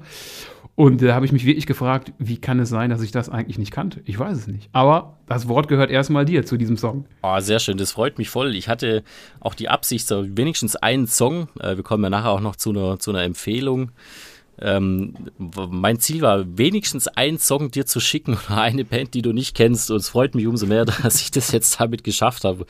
Ähm, und auch noch mit einer, die, die mir auch irgendwie ans Herz äh, gewachsen ist. Ähm, und ähm, was, was mir dann noch persönlich wichtig war, irgendwie, dass ich so fünf Jahrzehnte Musik irgendwie abdecken kann. Also nicht ganz fünf Jahrzehnte, aber so die Jahrzehnts wollte ich auf jeden Fall abdecken. Also 80er, 90er, 2000er, 10er, 10er Jahre und wir sind ja jetzt noch in den 2000er Jahren das Album, das ist das dritte Album, Geneva 2009 kam das raus. Das ist eine Band, die 2004 erst gegründet worden ist in den USA. Und ähm, die sind eigentlich voll bekannt. Also äh, waren auch äh, Touren, auch jedes Jahr durch die ganze Welt rum. Ähm, ich hatte letztes Jahr die Chance gehabt, sie zu sehen, hatte auch Tickets, aber bin dann leider krank geworden, konnte sie nicht sehen. Ähm, das war sehr bitter und schade, weil ich sie leider noch nie, noch nie live gesehen habe. Immer noch nicht. Ähm, aber es ist, ist eine ganz, ganz andere Musikrichtung. Äh, und schön, dass du sie nicht kennst. Dachte ich schon, ah, okay, mit so ein bisschen Stoner Rock oder ja, Post-Rock nennen sie sich selber. Ich würde es eher so, so irgendwas zwischen Post-Rock, Stoner Rock, Metal ähm, verorten. Die sind auf jeden Fall ähm, instrumental sind die unterwegs. Also die haben keinen Sänger oder keine Sängerin, bis auf ganz wenige Ausnahmen von Songs mal, wo sie irgendwelche Gastsänger oder Gastsängerin haben. Aber ähm, der Song nicht. Und das ist auch einer der ersten Songs, die ich so gehört habe, auch von ähm, Russian Circles. Und ich bin halt auch unter anderem, jetzt kann ich es ja hier mal beichten bei dir, ein, großer, ein großer Fan vom Stoner Rock oder vom Stoner Metal. Ähm. Damit kann man mich auch immer kriegen. So, jetzt ist es mal raus, ja. Also, also Monster Magnet und sowas auch zum Beispiel. Ja, finde ich auch ganz gut. Ja, die sind aber schon wieder sehr bekannt und schon fast ähm, straight. Äh, sind dann auch eher irgendwie Sachen wie, wie Down, kennst du wahrscheinlich auch. Das, das sagt man eher. Klar. Sagt einem eher noch was so, so in die Richtung, auch so Richtung Sludge darf es auch ganz gern sein. Ähm, Gibt es auch sehr viele Bands oder auch ein bisschen ganz anders ausgeprägt. My, My Sleeping Karma, ich weiß nicht, ob du das kennst, die machen auch so Instrumentalzeugs, auch so eine deutsche Band. Sind, also vom Namen auch. Ich habe bestimmt schon mal in dem Falle wirklich einen Song gehört. sind, sind nicht ganz so happy wie halt Russian Circles. Und ich finde halt, ich wollte die auf jeden Fall mit reinnehmen, weil die, die haben so einen ehrlichen Sound, oder? Also du hast es jetzt auch ähm, angehört, es sind drei Leute, Schlagzeug, Gitarre, Bass, fertig. Finde ich super. Ja. Damit kannst du so viel machen und ähm, das Album hört sich oder gerade auch der Song Geneva hört sich dann so an, ähm, als ob die den irgendwie eingespielt, äh, also zu, zu dritt eingespielt hätten. Ähm, und äh, einfach so aus dem Jam raus entstanden ist irgendwie und die, diese Ehrlichkeit von dem brachialen Sound, der ist roh, der ist ungeschliffen, da ist nichts dran gemacht, keine Samples, nix. Der ballert dir einfach alles ähm, voll um die Ohren. Ähm, und das ist einfach, einfach schön, auch mal natürlichen Sound zu haben, weißt, wo nichts getriggert ist und wo auch mal die Bassdrum atmet, wo, wo das Schlagzeug atmet, wo das Tempo mal schneller wird, ein bisschen langsamer. Dann haben wir wieder viele Halftime-Dinger drin, ein paar Breaks und so. Ähm, das macht für mich diese Musik sehr interessant. Aber du wolltest gerade reinkrätschen, habe ich gehört. Ich lass dich mal reinkrätschen. Wollte ich, weiß ich schon gar nicht mehr so genau. Doch, ich wollte dich was fragen. Ja. Weil mich hat das, also zumindest der Song, so ein bisschen, auch wenn ich mich jetzt vielleicht blamiere, an Motor Psycho erinnert. Falls du die Band kennst. Ah, vom Namen tatsächlich. Das sagt mir jetzt äh, wiederum nichts. Müsste ich, müsste ich lange in meinem Hirn kramen. Vielleicht habe ich es ja mal gehört. Aber müsste ich jetzt lügen, ja? da hast Wie gesagt, vielleicht blamiere ich mich auch gerade völlig und alle, die es hören, denken wieder, der redet schon wieder völligen Blödsinn. Also naja. da, da, könnt ihr uns ja beziehungsweise mal alle Markus zukommen lassen, äh, was es damit auf sich hat, ja. Aber das spiegelt halt auch einen großen oder einen Teil meines großen Musikgeschmacks wieder, ähm, Stoner, Stoner Metal Zeug. Und was mich an dem Song ganz besonders ähm, catcht irgendwie ist, dass du, ich weiß nicht, ob es dir ähm, aufgefallen ist, du, du warst oder bist auch selber Musiker, soweit ich weiß. Zumindest hast du mal Bass gespielt, das weiß ich noch. Ja. Hast du auch im Vorgespräch auch erwähnt. Ich habe früher auch mal Bass gespielt. Vielleicht ist es das, was uns auch so verbindet irgendwie. Auf jeden Fall The Thema Bass. Ähm, irgendwann so ab Minute zwei, weiß nicht, zwei Minuten zehn oder so, ähm, da nimmt der Song so eine, so eine Wendung musikalisch. Da geht auf einmal der Bass, den hast du ja normal, okay, jetzt kommt so ein bisschen Musiker, Mix, Nerd, Produktionszeug, aber da müsst ihr halt kurz durch. Irgendwann geht der Bass von der Mitte einfach weg und ähm, wird gedoppelt und, und der Bass taucht links auf deinem Kopf auf und rechts auf deinem Kopf aus. Und dann geht der in, in so einen schrägen Beat auch rein, also eigentlich ist er nicht schräg, aber in so einen coolen Groove, das Schlagzeug macht dann mit, ähm, wo einfach der Bass so schnarrt und du hast den Bass links und rechts und in der Mitte hast du die Gitarre, nur eine Gitarre. Ähm, und dieses Konglomerat an, an Heavy Sounds irgendwie ähm, und, und diesen zwei Bässen, die du halt links und rechts hast, ist einfach so krank und so, so ordinär irgendwie gut gemacht, ähm, dass mich das auch heutzutage immer noch weghaut. Äh, was natürlich dann, dann dagegen spricht, dass sie es dann live aufgenommen haben, weil als Basser, wenn, wenn du zwei Spuren hast, links und rechts, dann musst du natürlich es hinterher nochmal einspielen. Also ähm, wahrscheinlich haben sie es teils, teils, teils irgendwie gemacht, ja. Aber da müsst ihr mal drauf achten. Also es ist wirklich absolut nerdig, aber solche Sachen gefallen mir einfach, wenn auf einmal im Soundgewand was passiert, was du nicht erwartest. Und deswegen habe ich auch diesen Song ausgesucht. Ähm, die haben jetzt auch jüngsten Album rausgebracht, war es 2022 ähm, oder 23, bin ich mir gerade nicht mehr ganz sicher. Das letzte auf jeden Fall, Tuplak heißt es. Äh, müsste ich jetzt nochmal nachgucken. Auf jeden Fall das aktuellste von Russian Circles ähm, ist auch ein sehr, sehr cooles Album, aber für, für, für Russian Circles schon fast zu straight wieder. so, da kommen keine so großen musikalischen Wendungen dann wieder. Aber es ist auch ein, auch ein cooles Album. Aber deswegen habe ich mich für den Song entschieden, ähm, der einfach so diese schöne Wendung mittendrin hat. Ja. Ja, natürlich klar. Äh, alle, die den Song jetzt nicht kennen, der ist in der neuen Podcast-Playlist, weil ich habe so gemerkt, die äh, mit der ich, mit der ich angefangen habe, die war schon irgendwie bei weit über zehn Stunden und habe gedacht, das kann ja kein Mensch irgendwann mehr am Stück hören. Also starten wir jetzt mit 2024 mit einer neuen Playlist. Und da sind natürlich alle zehn Songs oder am Ende sind es zwölf, dazu später mehr, die sind da natürlich drin. Also wenn ihr wie ich Russian Circles überhaupt nicht kennt, könnt ihr das danach hören. Und auch den nächsten Song könnt ihr danach hören, wo ich ja, muss ich doch sagen, Spark ein bisschen enttäuscht von dir war, weil ich habe gedacht, ja wenn du und Hyperdrive, wenn ihr 100, nein, wie viel sind es? Zwei Stunden und 20 Minuten. Ja. Wenn ihr 140 Minuten ein Loblied auf Rhapsody singen könnt, wie kannst du dann einen Luca Turilli Solo-Song in deine Liste packen? Schön, dass es dir auffällt. Ich habe schon gedacht, okay, mal gucken, was er dazu sagt, wenn jetzt Rhapsody da gar nicht auftaucht. Leute, es ist unfassbar, aber so ist es. Ja, ähm, also so ein bisschen Rhapsody ist er natürlich doch drin. Also der nächste Song, Luca Turilli von der Solo-Band geht's drum. Äh, Prince of the Starlight von dem 2002er Album Prophet of the Last Eclipse. Ähm ja, ich habe mir dann auch irgendwann gedacht, so hey, da ist ja gar nicht Rhapsody dabei. Oder Rhapsody of Fire, wie sie ja jetzt heißen. Aber Hast es gemerkt, ja? ich habe selber auch gemerkt und dachte, okay, mal gucken, mal gucken ob es der Markus auch merkt. Aber du hast es gemerkt, war ja klar. nee, aber ich, ähm, ich, nachher kommen wir ja auch noch mal äh, bei dem letzten, vorletzten Song ähm, ist Fabio Leone auch dabei, der auch bei Rhapsody dabei war. Aber da kommen wir nachher noch dazu. Jetzt sind wir ja erstmal äh, bei Luca Turilli.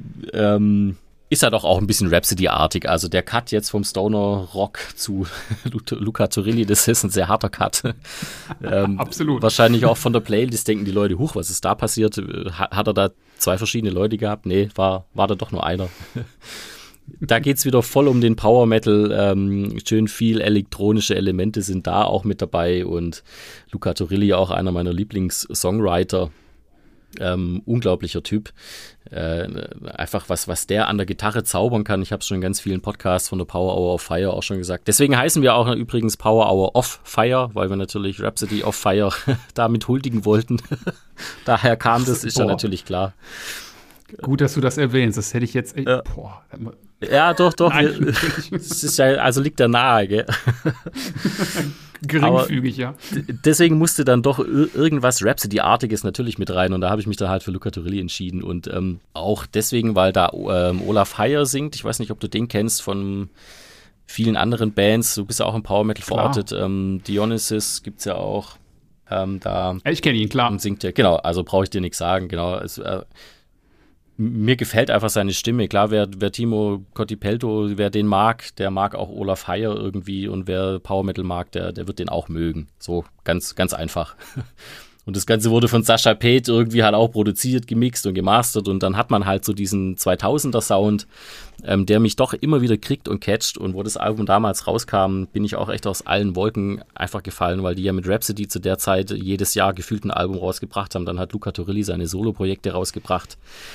Und erstaunlich ist bei dem Song, deswegen habe ich den genommen, ähm, also erstmal der Chorus gefällt mir am allerbesten und gerade am Ende auch, wo dann nochmal so das Orchester nochmal dazukommt, auf den Refrain draufgesetzt, das gefällt mir dann immer am besten. Also wenn du einen geilen Refrain hast und dann nochmal bei dem letzten Refrain, wenn das im Song kommt, dann nochmal irgendwie eine Melodie noch zusätzlich on top draufkommt oder ein Orchester oder irgendwas, dann drehe ich immer schier durch.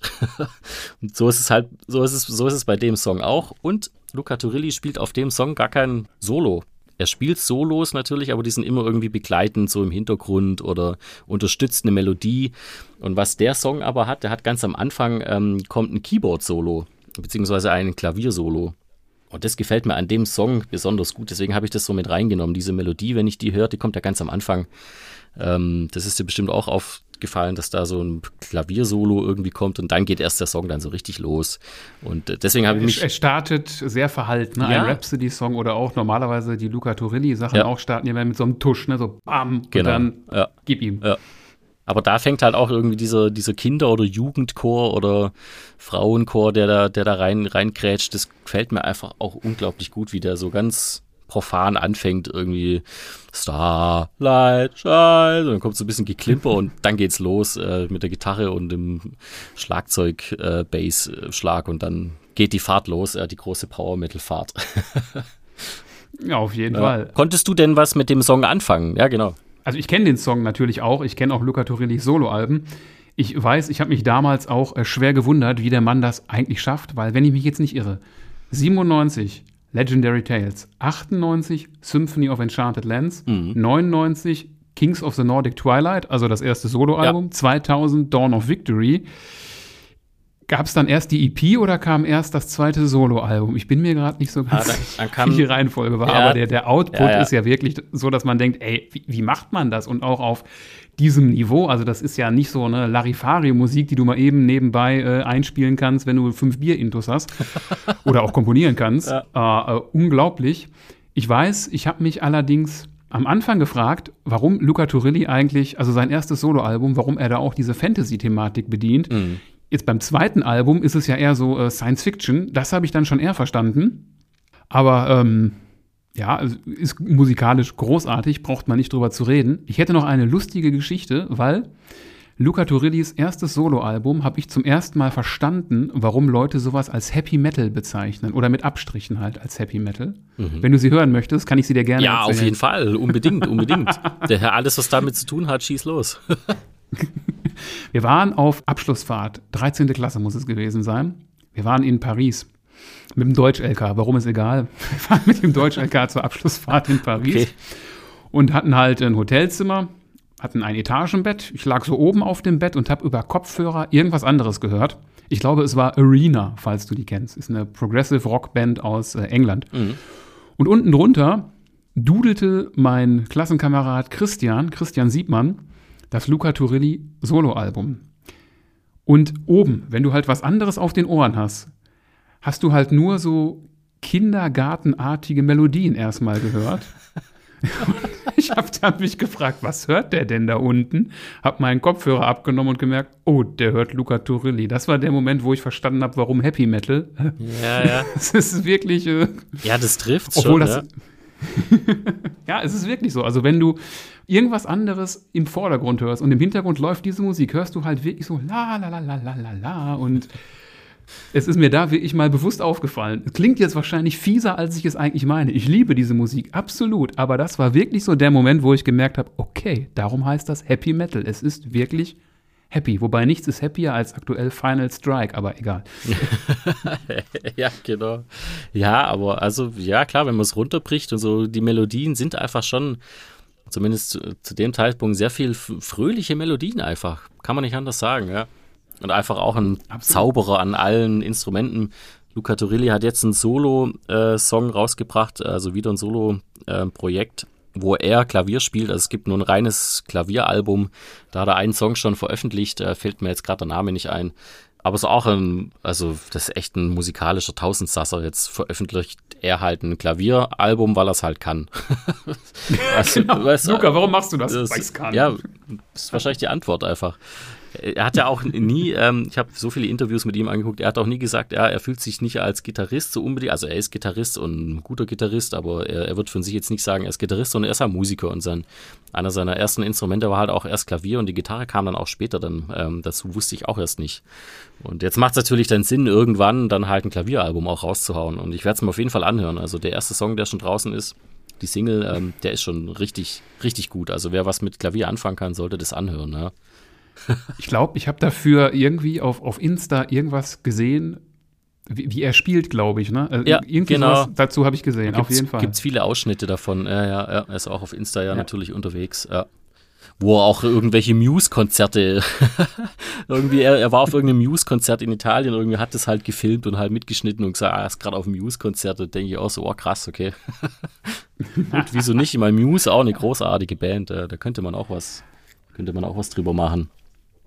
Ja, könnte, man könnte über so viele Ja. Dinge was machen. Auch allein über das Thema, wie happy darf Happy Metal sein und keine Ahnung. Aber Jawohl.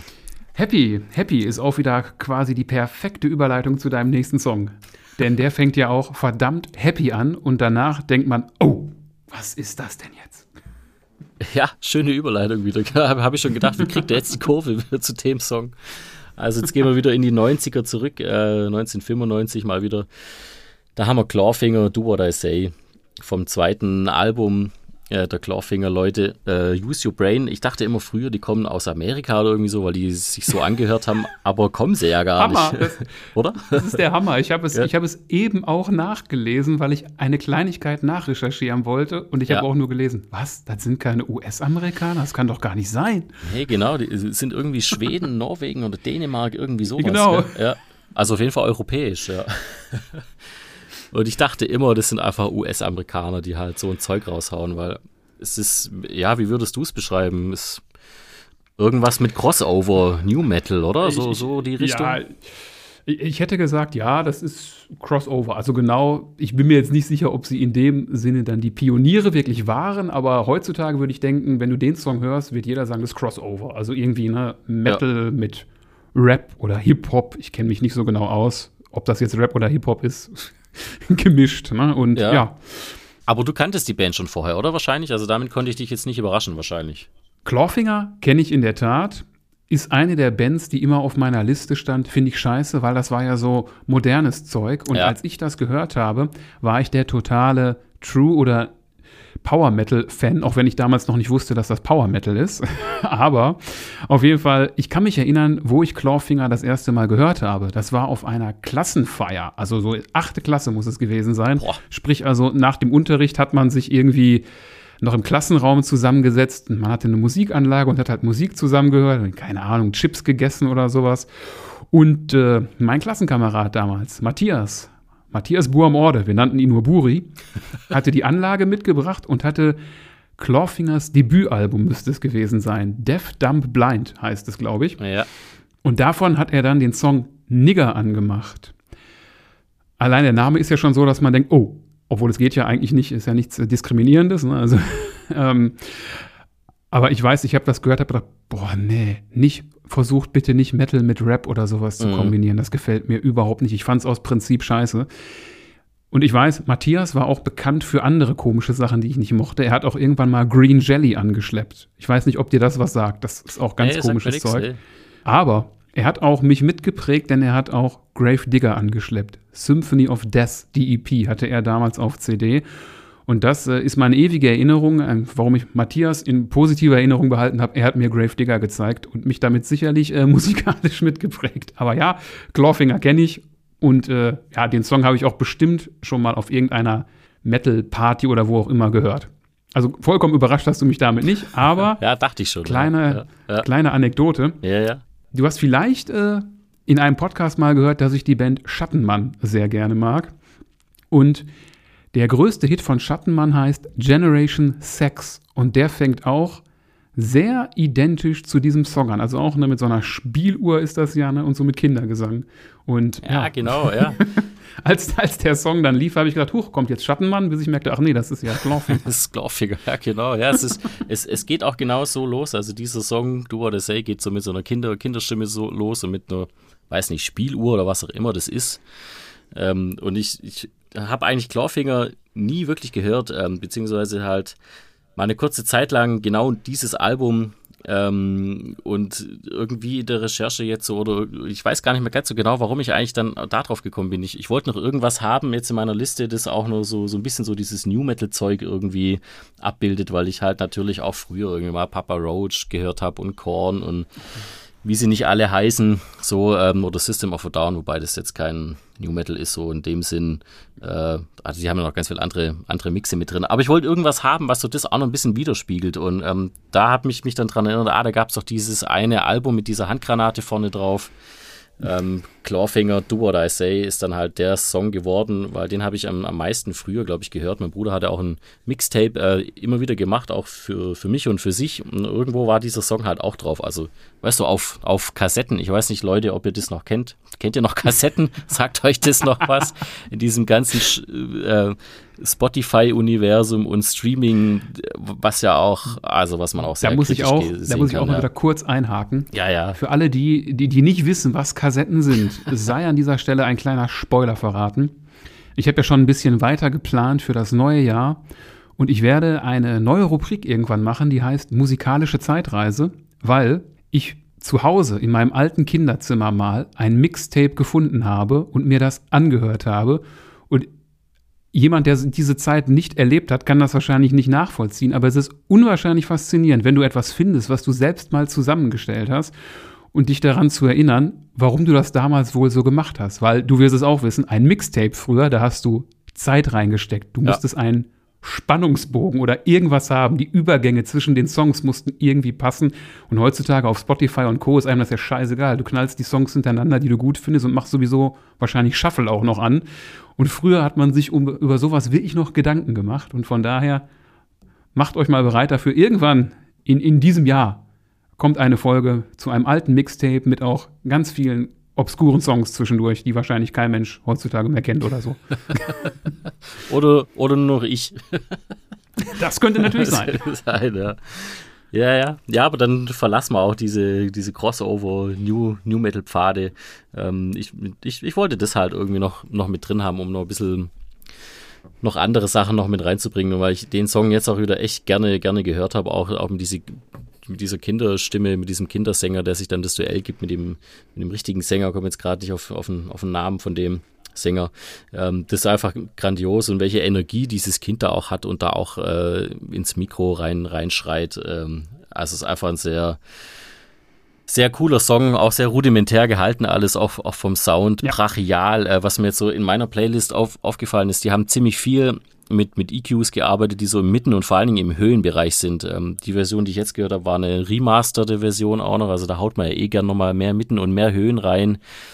Ähm, aber dann im Vergleich zu meinem nächsten Song, den ich dann jetzt habe, ähm, hat, hat dieses Stück einfach unglaublich viele Höhen ähm, im EQ. Also ist unglaublich. Hat man halt so damals halt gemacht, ja. Aber der Sound ist nach wie vor noch echt gut, gut von dieser Platte. Einfach fett ähm, und sehr rhythmisch, was mich halt, äh, was mir auch sehr, sehr gut gefällt ähm, in der Musik, wenn es einfach, einfach rhythmisch wird.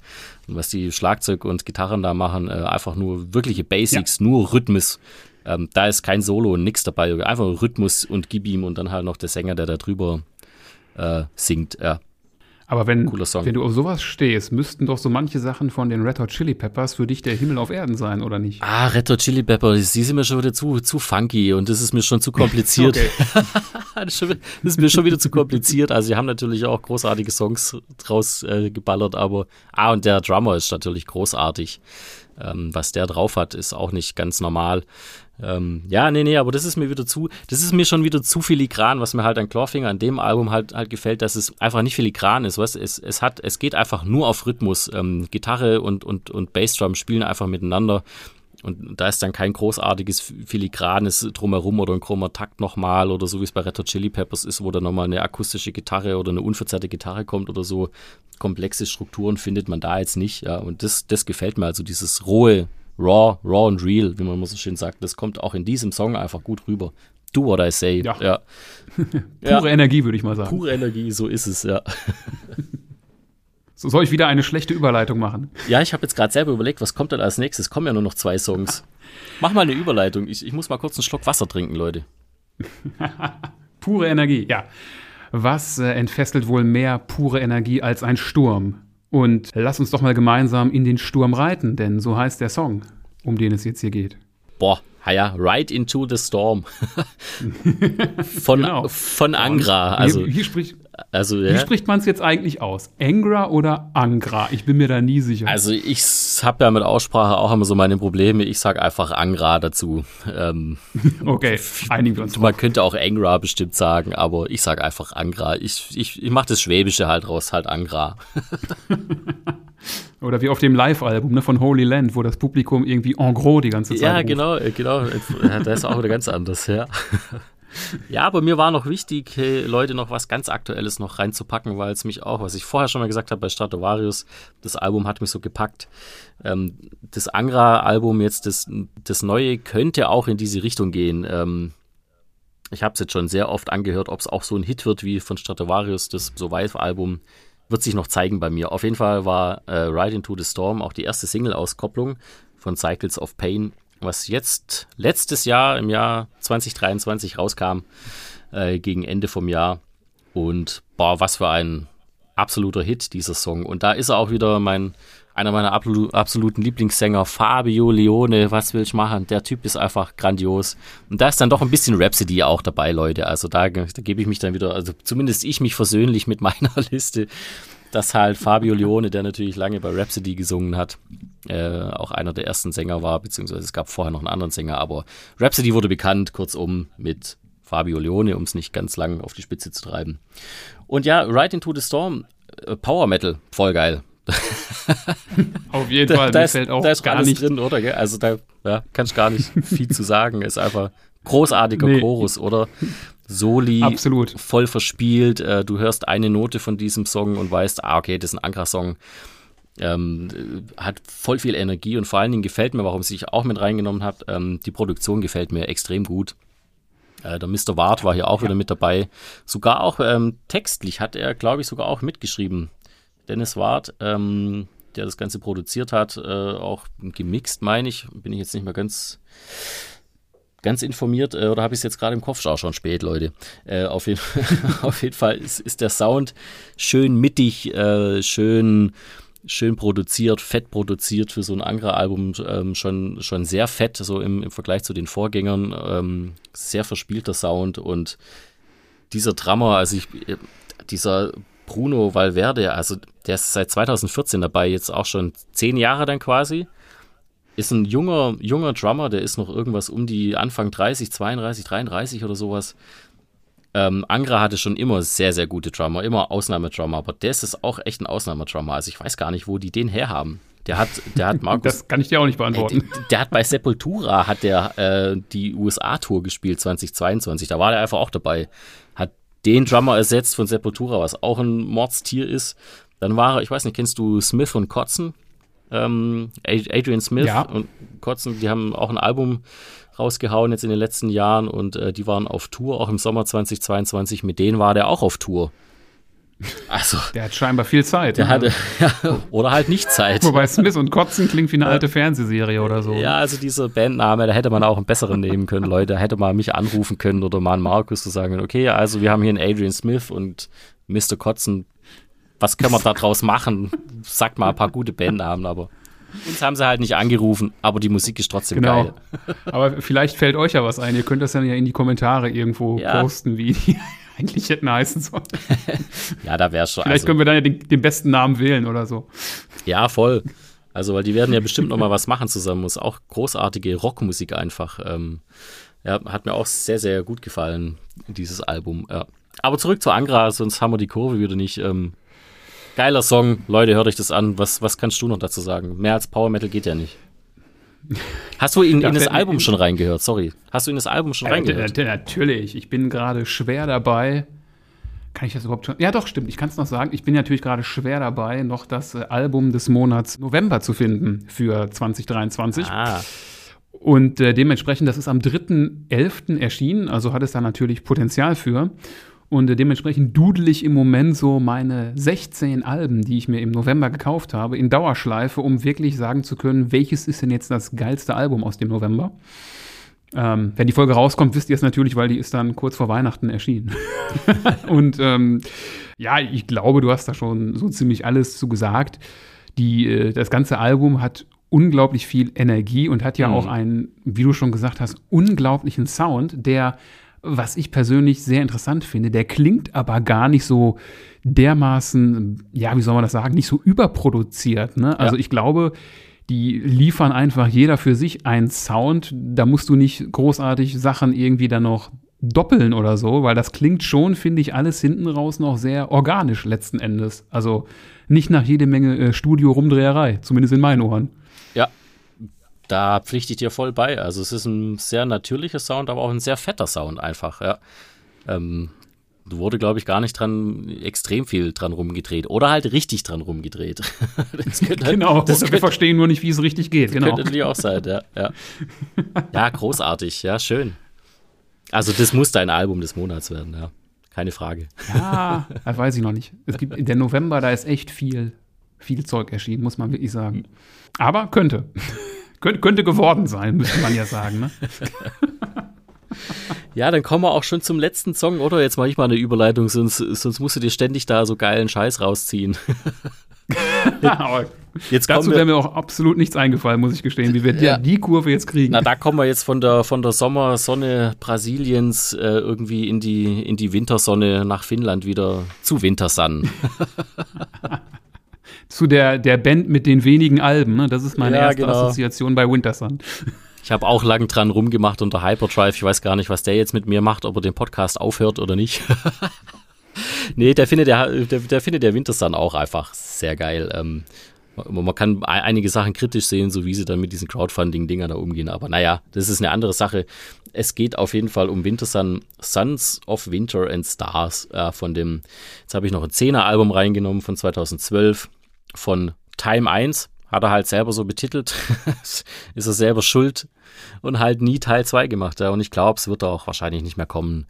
Äh, weiß ich nicht, ich würde mich sehr freuen, aber ich, ich weiß nicht. Auf jeden Fall hat er es Time 1 genannt und äh, könnte man ja spekulieren, okay, wenn es Time 1 gibt, gibt es vielleicht auch mal Time 2, aber dazu kam es bisher noch nie. Aber dieses Album, ähm, ja, habe ich noch mit reingenommen, weil ich wollte noch irgendwas mit Blastbeats drin haben, vom Schlagzeug her. Und ich wollte noch mal einen geilen Drummer drin haben. Ähm, ihr seht schon, ich komme ziemlich oft von der, von der Drummer-Seite, aber so, so ist es halt, ja.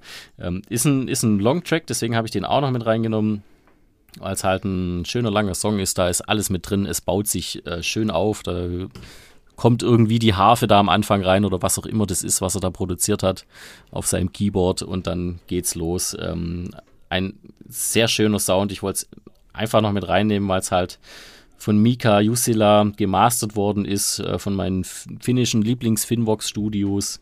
Das musste auch jetzt hier in deinen Podcast auch mit rein. Die machen einfach für mich irgendwie immer noch den besten Sound und Mika Jusila, der mixt und mastert, der ist einfach immer ganz, ganz großes Kino. Wenn der irgendwas macht, dann gefällt mir das eigentlich immer. Äh, gemixt hat es aber Yari Mempe, der, der Sänger und, und, und Gitarrist. Ähm, der Song hat für mich einfach auch voll die Energie. Er hat so eine Dynamik. Ähm, es ist mal schnell, mal langsam. Dann kommen die Blastbeats irgendwie rein. Kai Hatto, der Drummer, dreht völlig am Rad. Ähm, musikalisch, also einer der weltbesten Drummer auch ähm, der einmal nicht konnte und dann sehr gut von Rolf Pilve auch ersetzt worden ist, von dem Stratovarius-Drummer, äh, auch, auch bei Natur und der hat genau einen guten Job gemacht. Unglaublich auch. Ähm, und ja, Sons of Winter and Stars, ähm, was könnte denn das für eine Musikrichtung sein? Da ist auf jeden Fall Power Metal drin, da ist Metal, so ein bisschen Black Metal, bisschen Blast Beats, bisschen, bisschen Wintersun, bisschen Folk ist irgendwie auch noch dabei. Sehr viele akustische Gitarren, äh, was mir auch sehr gut gefällt. Ähm, und diese ganze Dynamik wollte ich mit reinnehmen, ja, noch als letzten Song. Ich habe zu deiner Frage, was das sein könnte, die Metal Archives befragt.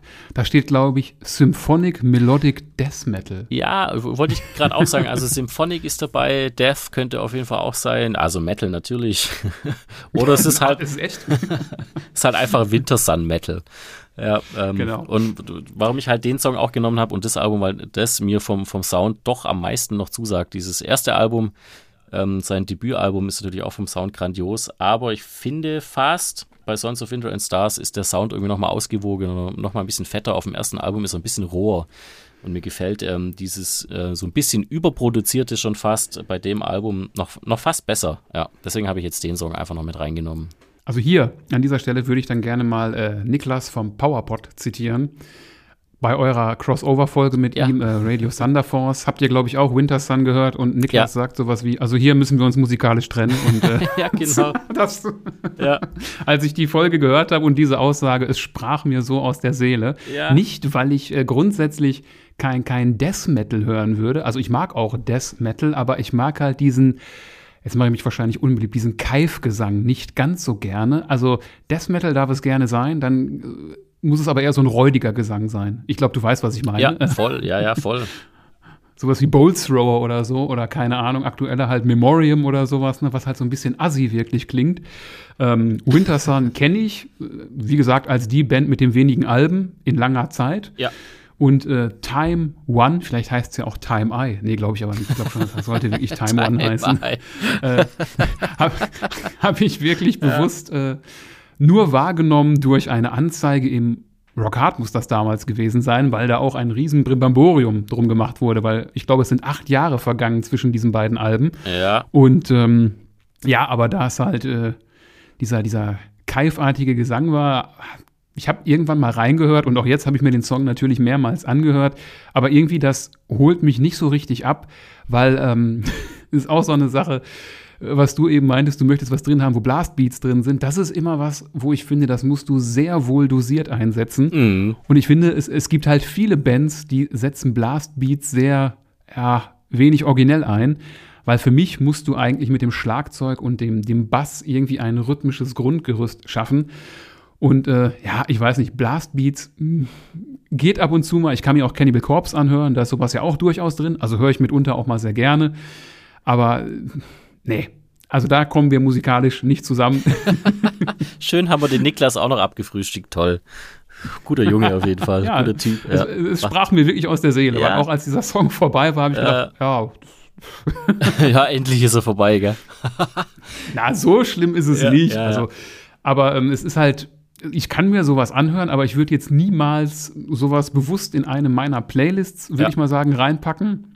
Oder ähm, das ist auch nichts, was ich mir gezielt anhören würde. Wenn das irgendwo läuft, ist das okay. Oder jetzt auch in so einer Playlist kann ich mir das anhören, so zwischendurch, aber das ist nichts, was ich für mich bewusst anschalten würde. Ja, ja, kann ich verstehen. Ähm, aber ich habe eine andere Sichtweise natürlich drauf. Ja, ist ja auch völlig okay. Meinung darf Genau. ja jeder haben. Ja, ja. Ja, es ist halt, es, es ist halt auch so eine Sache, das kam 2012 raus. Ähm, ich habe es vorher auch schon mal, auch schon mal erwähnt. Ich habe halt dieses Album, habe ich mal in diesem Jahr, wo es rauskam, habe ich es wirklich zu Tode gehört. Da gab es auch so eine DVD noch dazu in den, oh, wie sind die Sonic, Sonic Pump Studios oder so, wo die dann so mehr oder weniger live und noch was dazu eingespielt haben, ähm, die diese Songs halt alle runtergespielt haben und man konnte sich das halt angucken. Und ich ähm, war in dem Jahr nochmal noch mal studieren. Ich habe nochmal spät nochmal studiert und nochmal was ganz anderes gemacht.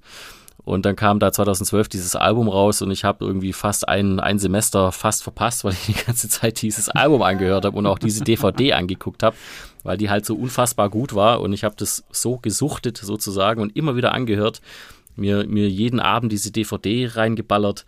Ähm, es hat mich irgendwie damals so abgeholt und äh, irgendwie, wenn ich es wenn ich's heute immer noch höre, also gerade auch dieser Titeltrack Sons of Winter and Stars ist, ist der beste von, von diesem Time 1 Album. Ähm, kann ich immer noch hören und ähm, dann versetzt es mich, das haben wir vorher schon mal gehabt, so ein bisschen in die Zeit nochmal zurück. Das sind ja jetzt nur zehn Jahre ungefähr, elf Jahre, ist ja jetzt noch gar nicht so lang her. Aber ähm, Na das war auch so ein, so, ein, so ein Album, ja, die einen sagen so, die anderen sagen so. Das war, Genau. war halt ein Album, was mich halt auch äh, richtig, richtig gecatcht hat, ähm, so wie dieses Survive-Album von Stratovarius jetzt letztes Jahr.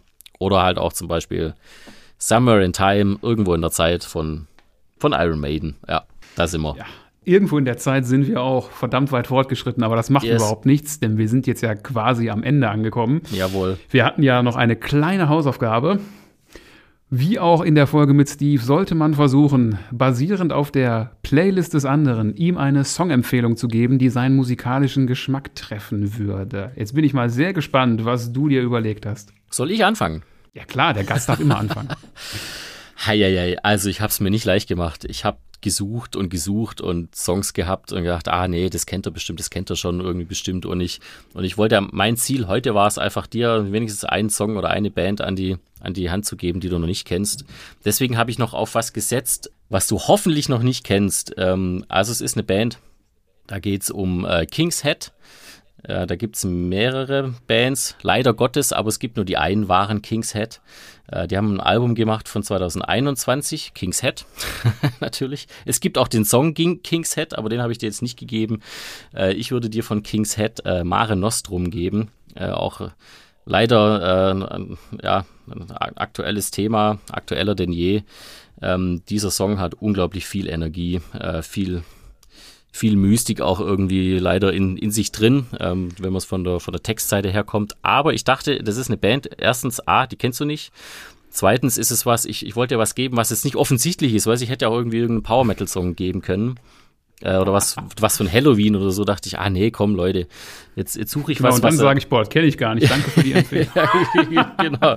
Deswegen Halloween, dachte ich, okay, ich, ich versuche auch dich ein bisschen so musikalisch äh, deinen Gehörgang ein bisschen herauszufordern und dir was nicht ganz Gewöhnliches zu geben. Das ist ein sehr, sehr außergewöhnliches Album und ein außergewöhnlicher Song. Ähm, geht in Richtung, ja, was ist es denn? Also es ist auf jeden Fall Metal und alles, alles äh, muss man sich dann sich dann selber irgendwie reinziehen, ob es jetzt Post-Metal ist oder Stoner-Metal oder doch irgendwie ein bisschen Thrash, Trash-Riffs sind irgendwie auch drin. Also es ist ein sehr umfangreiches, abwechslungsreiches Album. Ähm, auch einer meiner Lieblingsalben, was mich auch ungefähr fast so umgehauen hat wie dieses Iron Maiden-Album. Ähm, geht in die Richtung, das wollte ich dir mitgeben. Mare Nostrum von King's Head. Alles klar, vielen Dank dafür. Und du hast recht, ich kenne es wirklich nicht. Sehr schön. Oh, Gott sei Dank. Jetzt, jetzt, befürchte, jetzt befürchte ich fast, dass ich es mir dann ein bisschen leicht gemacht habe. Na, vielleicht auch nicht. Ähm, ich habe ja mit sehr viel Wohlwollen wahrgenommen, dass du die Band Nostradameus kennst. Da bin ich Ja. erstmal fast vom Glauben abgefallen. Was? Ah ja, klar. Weil äh, ich weiß nicht, gefühlt gibt es außer uns beiden wahrscheinlich keinen Menschen in Deutschland, der diese Band kennt oder irgendwie mag. Also Ja. irgendwie, ich weiß es nicht. Ja, da gebe ich dir gleich recht, ja. Und auch da habe ich mir schon lustigerweise irgendwie was überlegt. Das verrate ich jetzt aber nicht. Aber ähm, ja, Mhm. es gab ja so diese, diese 2000er typischen Metal-Klamotten. Jetzt weiß ich nicht, ob du diese Band kennst, aber sie fällt auch in ja, dieses Zeitfenster. Die Band heißt Excalion. Excalion, aha. Ja. Kennst du die? Mir fällt gerade nur Excalibur ein von Gravedigger, aber das, das, ist, das ist was anderes. Ähm, nee, sagt mir tatsächlich, äh, sagt mir tatsächlich nicht, ich habe irgendwas, äh, die sind auf jeden Fall schon bekannter, kann das sein? Ah, doch, warte mal, Excalion. Hatten die ein Album Water, Water Lines? Bin ich mir jetzt nicht sicher. Ja, Bin ich mir nicht genau. sicher. Ja, okay. Ah, dann schieß mal los. Und genau um dieses Album geht es. Ja, das habe ich mal durch Zufall beim Mediamarkt, glaube ich, gekauft. Und auch mehr so, weil das Cover mir gefiel. So, oh, das sieht ja irgendwie aus wie so Metal. Und ähm, die Band gibt es auch immer noch, leider mit einem leicht veränderten Line-Up. Aber äh, Waterlines, da ist auch irgendwie so sowas drauf, covermäßig, was so nach griechischer Mythologie aussieht. Mhm. Und äh, ja, die haben äh, dieses Jahr auch ein neues Album veröffentlicht, aber um das soll es nur mal kurz am Rande gehen, weil äh, dadurch bin ich halt auf dieses ganze Thema jetzt gekommen, weil bei dem neuen Album habe ich bei ein paar Songs so eine neue Vokabel erfunden. Ich habe gesagt, oh, das Stratovarius, aber ganz gewaltig da, weil es halt so soundmäßig und vom Aufbau sehr nach Stratovarius klingt und wenn man eben so diese Zeit der, der frühen 2000er Jahre mag Oh und ja. Waterlines, kommt man nach meinem Ermessen an einem Song nicht vorbei von genau diesem Album, Arriving as the Dark. Den gibt es auch in einer finnischen Version. Der ist auf dem Album also zweimal drauf, einmal auf Englisch und einmal was? auf Finnisch. Wahnsinn. Und das wäre meine Empfehlung in deine Richtung. Ah, das würde auf jeden Fall passen, Excalion. Ja, die kommen auch aus Finnland, gell, glaube ich, soweit ich weiß. Ja, ja, ja, aber den Song, das Album kenne ich auf jeden Fall nicht. Ah, sehr schön. Ah, da freue ich mich jetzt schon drauf. das könnte mir definitiv, könnte mir definitiv gefallen. Das hoffe ich sehr, denn auch da Stratovarius ist hier und Ja. da doch ganz gewaltig. Also wenn es, wenn es Stratovarius, dann ist es bei mir richtig. Ne- Nehmen wir das jetzt hier ins Power Metal Vokabular Ja, auf, ne? das. Stratovarius, wenn es halt Äh, irgendwie so Führen wir ein. Ich glaube, das war, das war für mich irgendwie so, wenn du so eine cleane Gitarre in der Strophe erstmal hast und irgendwann später kommt dann die Rhythmusgitarre drunter, ne, mit irgendwelchen Achteln oder Sechzehnteln oder was auch immer, so wie so diverse Stratovarius-Songs halt laufen. Ich glaube, du weißt, was ich meine. Ja, auf jeden Fall, definitiv. Ach, schön. Schön. Ja, damit sind wir wirklich am Ende angekommen. Traditionell, traditionell klingt immer so, als würde man das seit Ewigkeiten machen. Traditionell darf der Gast den Podcast beenden mit einer Dankesrede oder was auch immer und mit irgendeinem witzigen Zitat. Darum, das Wort gebührt dir. Zuvor nochmal danke, dass du das hier möglich gemacht hast. Ich habe sehr viel Spaß gehabt. Und ja, wir können das ja vielleicht mal mit anderen Dingen oder anderen Themen gerne wiederholen in der Zukunft. Sehr gerne. Ja, vielen, vielen Dank. Äh, auch an dieser Stelle, ja, danke, dass ich hier sein durfte ähm, und auch danke schon mal an die hörenden Menschen da draußen, die sich jetzt hier knapp 90 oder 100 Minuten, ich weiß gar nicht wie lang, äh, unser, unser beider Geschwätz, hätte ich jetzt schon fast gesagt, angehört haben. ich hoffe, da Ja, war was. 100 knacken wir, glaube ich. Ja, schön. Ah, dann rede ich jetzt noch zehn Minuten. nee, Leute, ich, ich, ich halte mich kurz. Markus, vielen, vielen Dank ähm, an dich. Es, es war wirklich, war mir eine Freude und eine Ehre, hier, hier sein zu dürfen. Und ähm, ja, vielleicht kreuzen sich die Wege nochmal künftig äh, an der einen, einen oder anderen Stelle. Was habe ich noch für euch mitgebracht? Ähm, natürlich hört die Power Hour auf Fire, das ist natürlich klar. und äh, Absolut.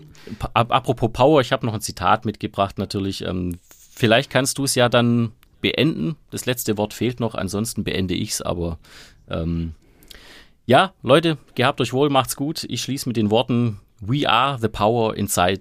We bring your fantasy. We are the kingdom of light and dreams. Knosses and life. Avantasia. Ja! Auf dich ist Verlass.